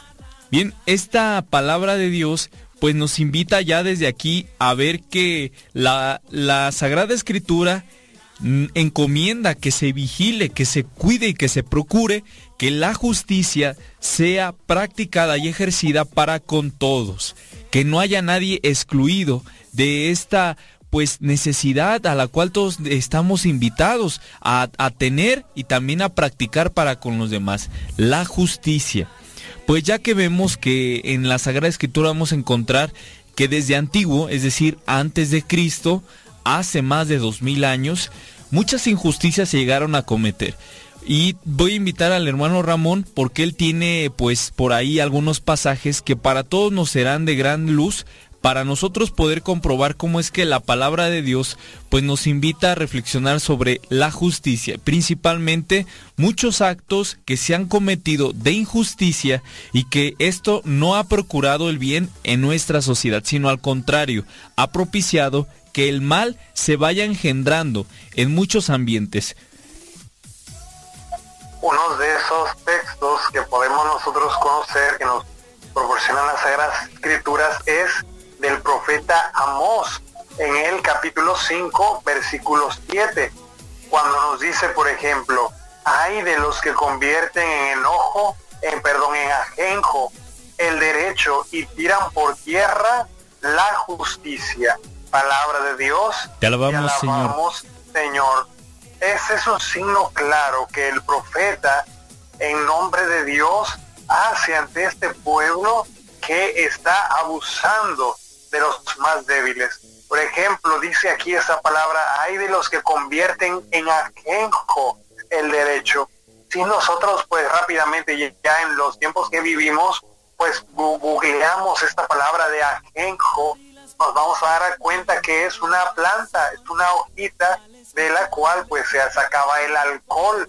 Sabemos todo lo que el alcohol pues viene a hacer a, los sentidos, los altera, los desvirtúa y los lleva por el mar camino. Entonces aquí esta palabra es esencial porque dice convierten en aquejo el derecho, es decir, lo desvirtúan totalmente para hacer lo contrario. Sabemos que el derecho está para preservar la vida humana, para preservar todas aquellas cosas que son indispensables para el ser humano.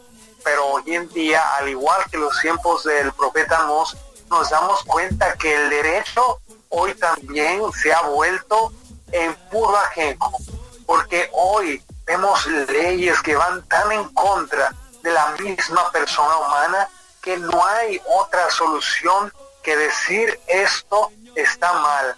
Hay que organizarse y protestar, como esas iniciativas que buscan promover el aborto, la ideología de género, los matrimonios entre personas del mismo sexo. Son algunas de las cosas que vemos hoy en día que manifiestan esencialmente que el derecho se ha desvirtuado totalmente. También dice el texto que, y cuidado de aquellos que tiran por tierra la justicia. En un, programa anterior definimos la justicia basándonos en lo que nos dice la teología moral, que la justicia no es dar a cada quien lo que le corresponde, porque si, si actuásemos de esa manera, entonces pues quedaríamos muy cortos a esta palabra. La justicia significa dar a cada quien lo que le corresponde, lo que es de suyo, lo que en esencia merece. Y sabemos que como seres, como hijos de Dios, nosotros necesitamos proveer al ser humano de todos aquellos cuidados, de todas aquellas atenciones que realmente nos ayuden a ser y a vivir como hijos de Dios. Esta desigualdad pues también la podemos encontrar en el capítulo 6 digamos, versículo 12, que también nos dice algo muy interesante. Pero eso lo vamos a abordar regresando de esta pausa que vamos a hacer aquí en este su programa Lío Misionero.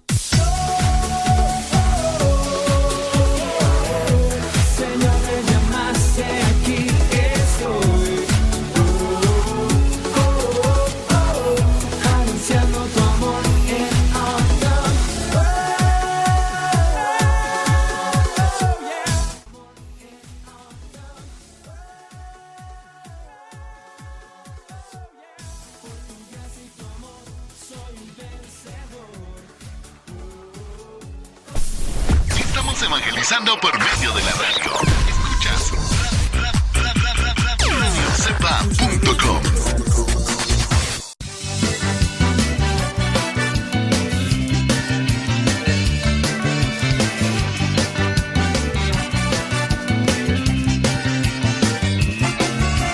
Solo Dios basta para vivir, solo Dios puede hacerte feliz, solo Dios quiere amar. Y es nuestra libertad lo que a Él lo deja actuar, dándonos razón de amar, dando frutos de felicidad. Tantos hombres en el mundo rechazan esta gracia sin quererla oír y hasta dicen Dios no existe, solo es un producto de ti mismo. Oigan, hablando de esa canción que está ahí de fondo, esta canción se se llama Solo Dios Basta. Hicimos un video con unos niños allá en el 2005, 2000, sí, 2005. Un video chistoso, curioso, con esta rola de Solo Dios Basta. Si ustedes quieren ver el video, pásenle a Modesto Lule, el canal de YouTube. Modesto Lule es una historia y que hicimos. Se llama Solo Dios Basta. Solo Dios Basta. Por vivir.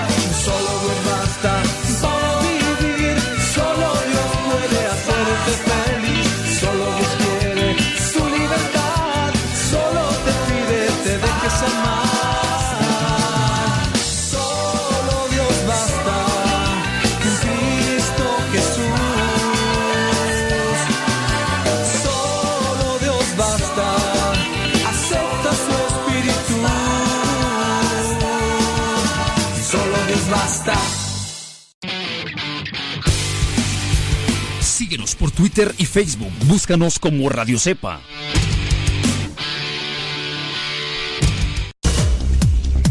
Quien ha conocido a Dios no puede callar.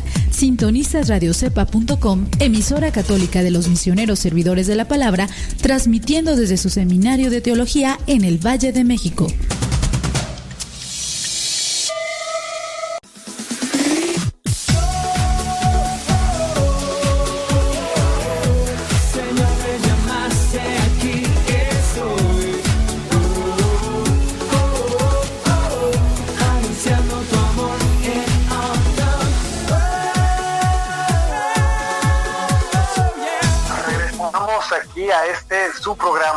Misionero. Estamos tratando un tema muy primordial en estos días donde muchos claman por la justicia, pero si nos vamos a- al examen de muchas de las situaciones, nos vamos a dar cuenta que en realidad hay mucha injusticia. Antes de ir a la pausa, les dije que le iba a comentar un texto bíblico del profeta Amós, capítulo 6, versículo 12, que nos va a ayudar a darnos cuenta que la situación que vivía el pueblo de Israel en tiempo del profeta Amós es muy parecida a los tiempos que vivimos hoy. Dice así, ustedes han cambiado el derecho en veneno y en amargura el fruto de la justicia. Palabra de Dios, Te alabamos. te Señor. alabamos, Señor. Además de hacer esta denuncia, el profeta sobre los delitos de injusticia también hace, hace un anuncio de castigo. Eso lo vemos como dice lo siguiente, son ya tantos los crímenes de Israel que no lo perdonaré porque venden al inocente por dinero. Palabra de Dios. Te alabamos, Señor. Ay, Entonces, en este eh, pasaje vemos también cómo la situación del pueblo llegó a un momento tan difícil como hasta se llega a vender al inocente por dinero. Hoy en día pues no tenemos tampoco muchas cosas de que, de que enor- enorgullecernos, porque para ninguno de nosotros hay un secreto que se da cosas como trata de personas, la prostitución, la pornografía, el eh, trata de órganos, cómo estamos vendiendo a los inocentes. Son cosas que nos deben de poner a nosotros la mano en la conciencia, nos deben de eh, como motivar a ver qué podemos hacer para remediar algunas de esas situaciones. ¿Tú qué nos puedes comentar, Lalo, acerca de esto? Claro, la, la Sagrada Escritura pues ahora también nos presentará en el libro de la sabiduría algunos otros textos que también servirán para esta reflexión.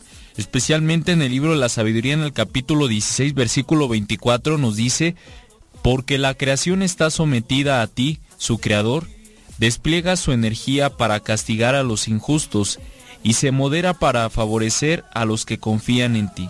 Palabra de Dios, te alabamos, Te Señor. alabamos Bien, en esta, en esta Sagrada Escritura, bueno, en la Biblia, vemos que también en el libro de la sabiduría nos va a presentar, pues, cómo es que el actuar de Dios va referido a los que confían en Él, a los que se abandonan en Él. Mas, sin en cambio, aquel que es injusto, pues Dios va a buscar la manera de, dice aquí la Sagrada Escritura, castigar, pero sabemos que es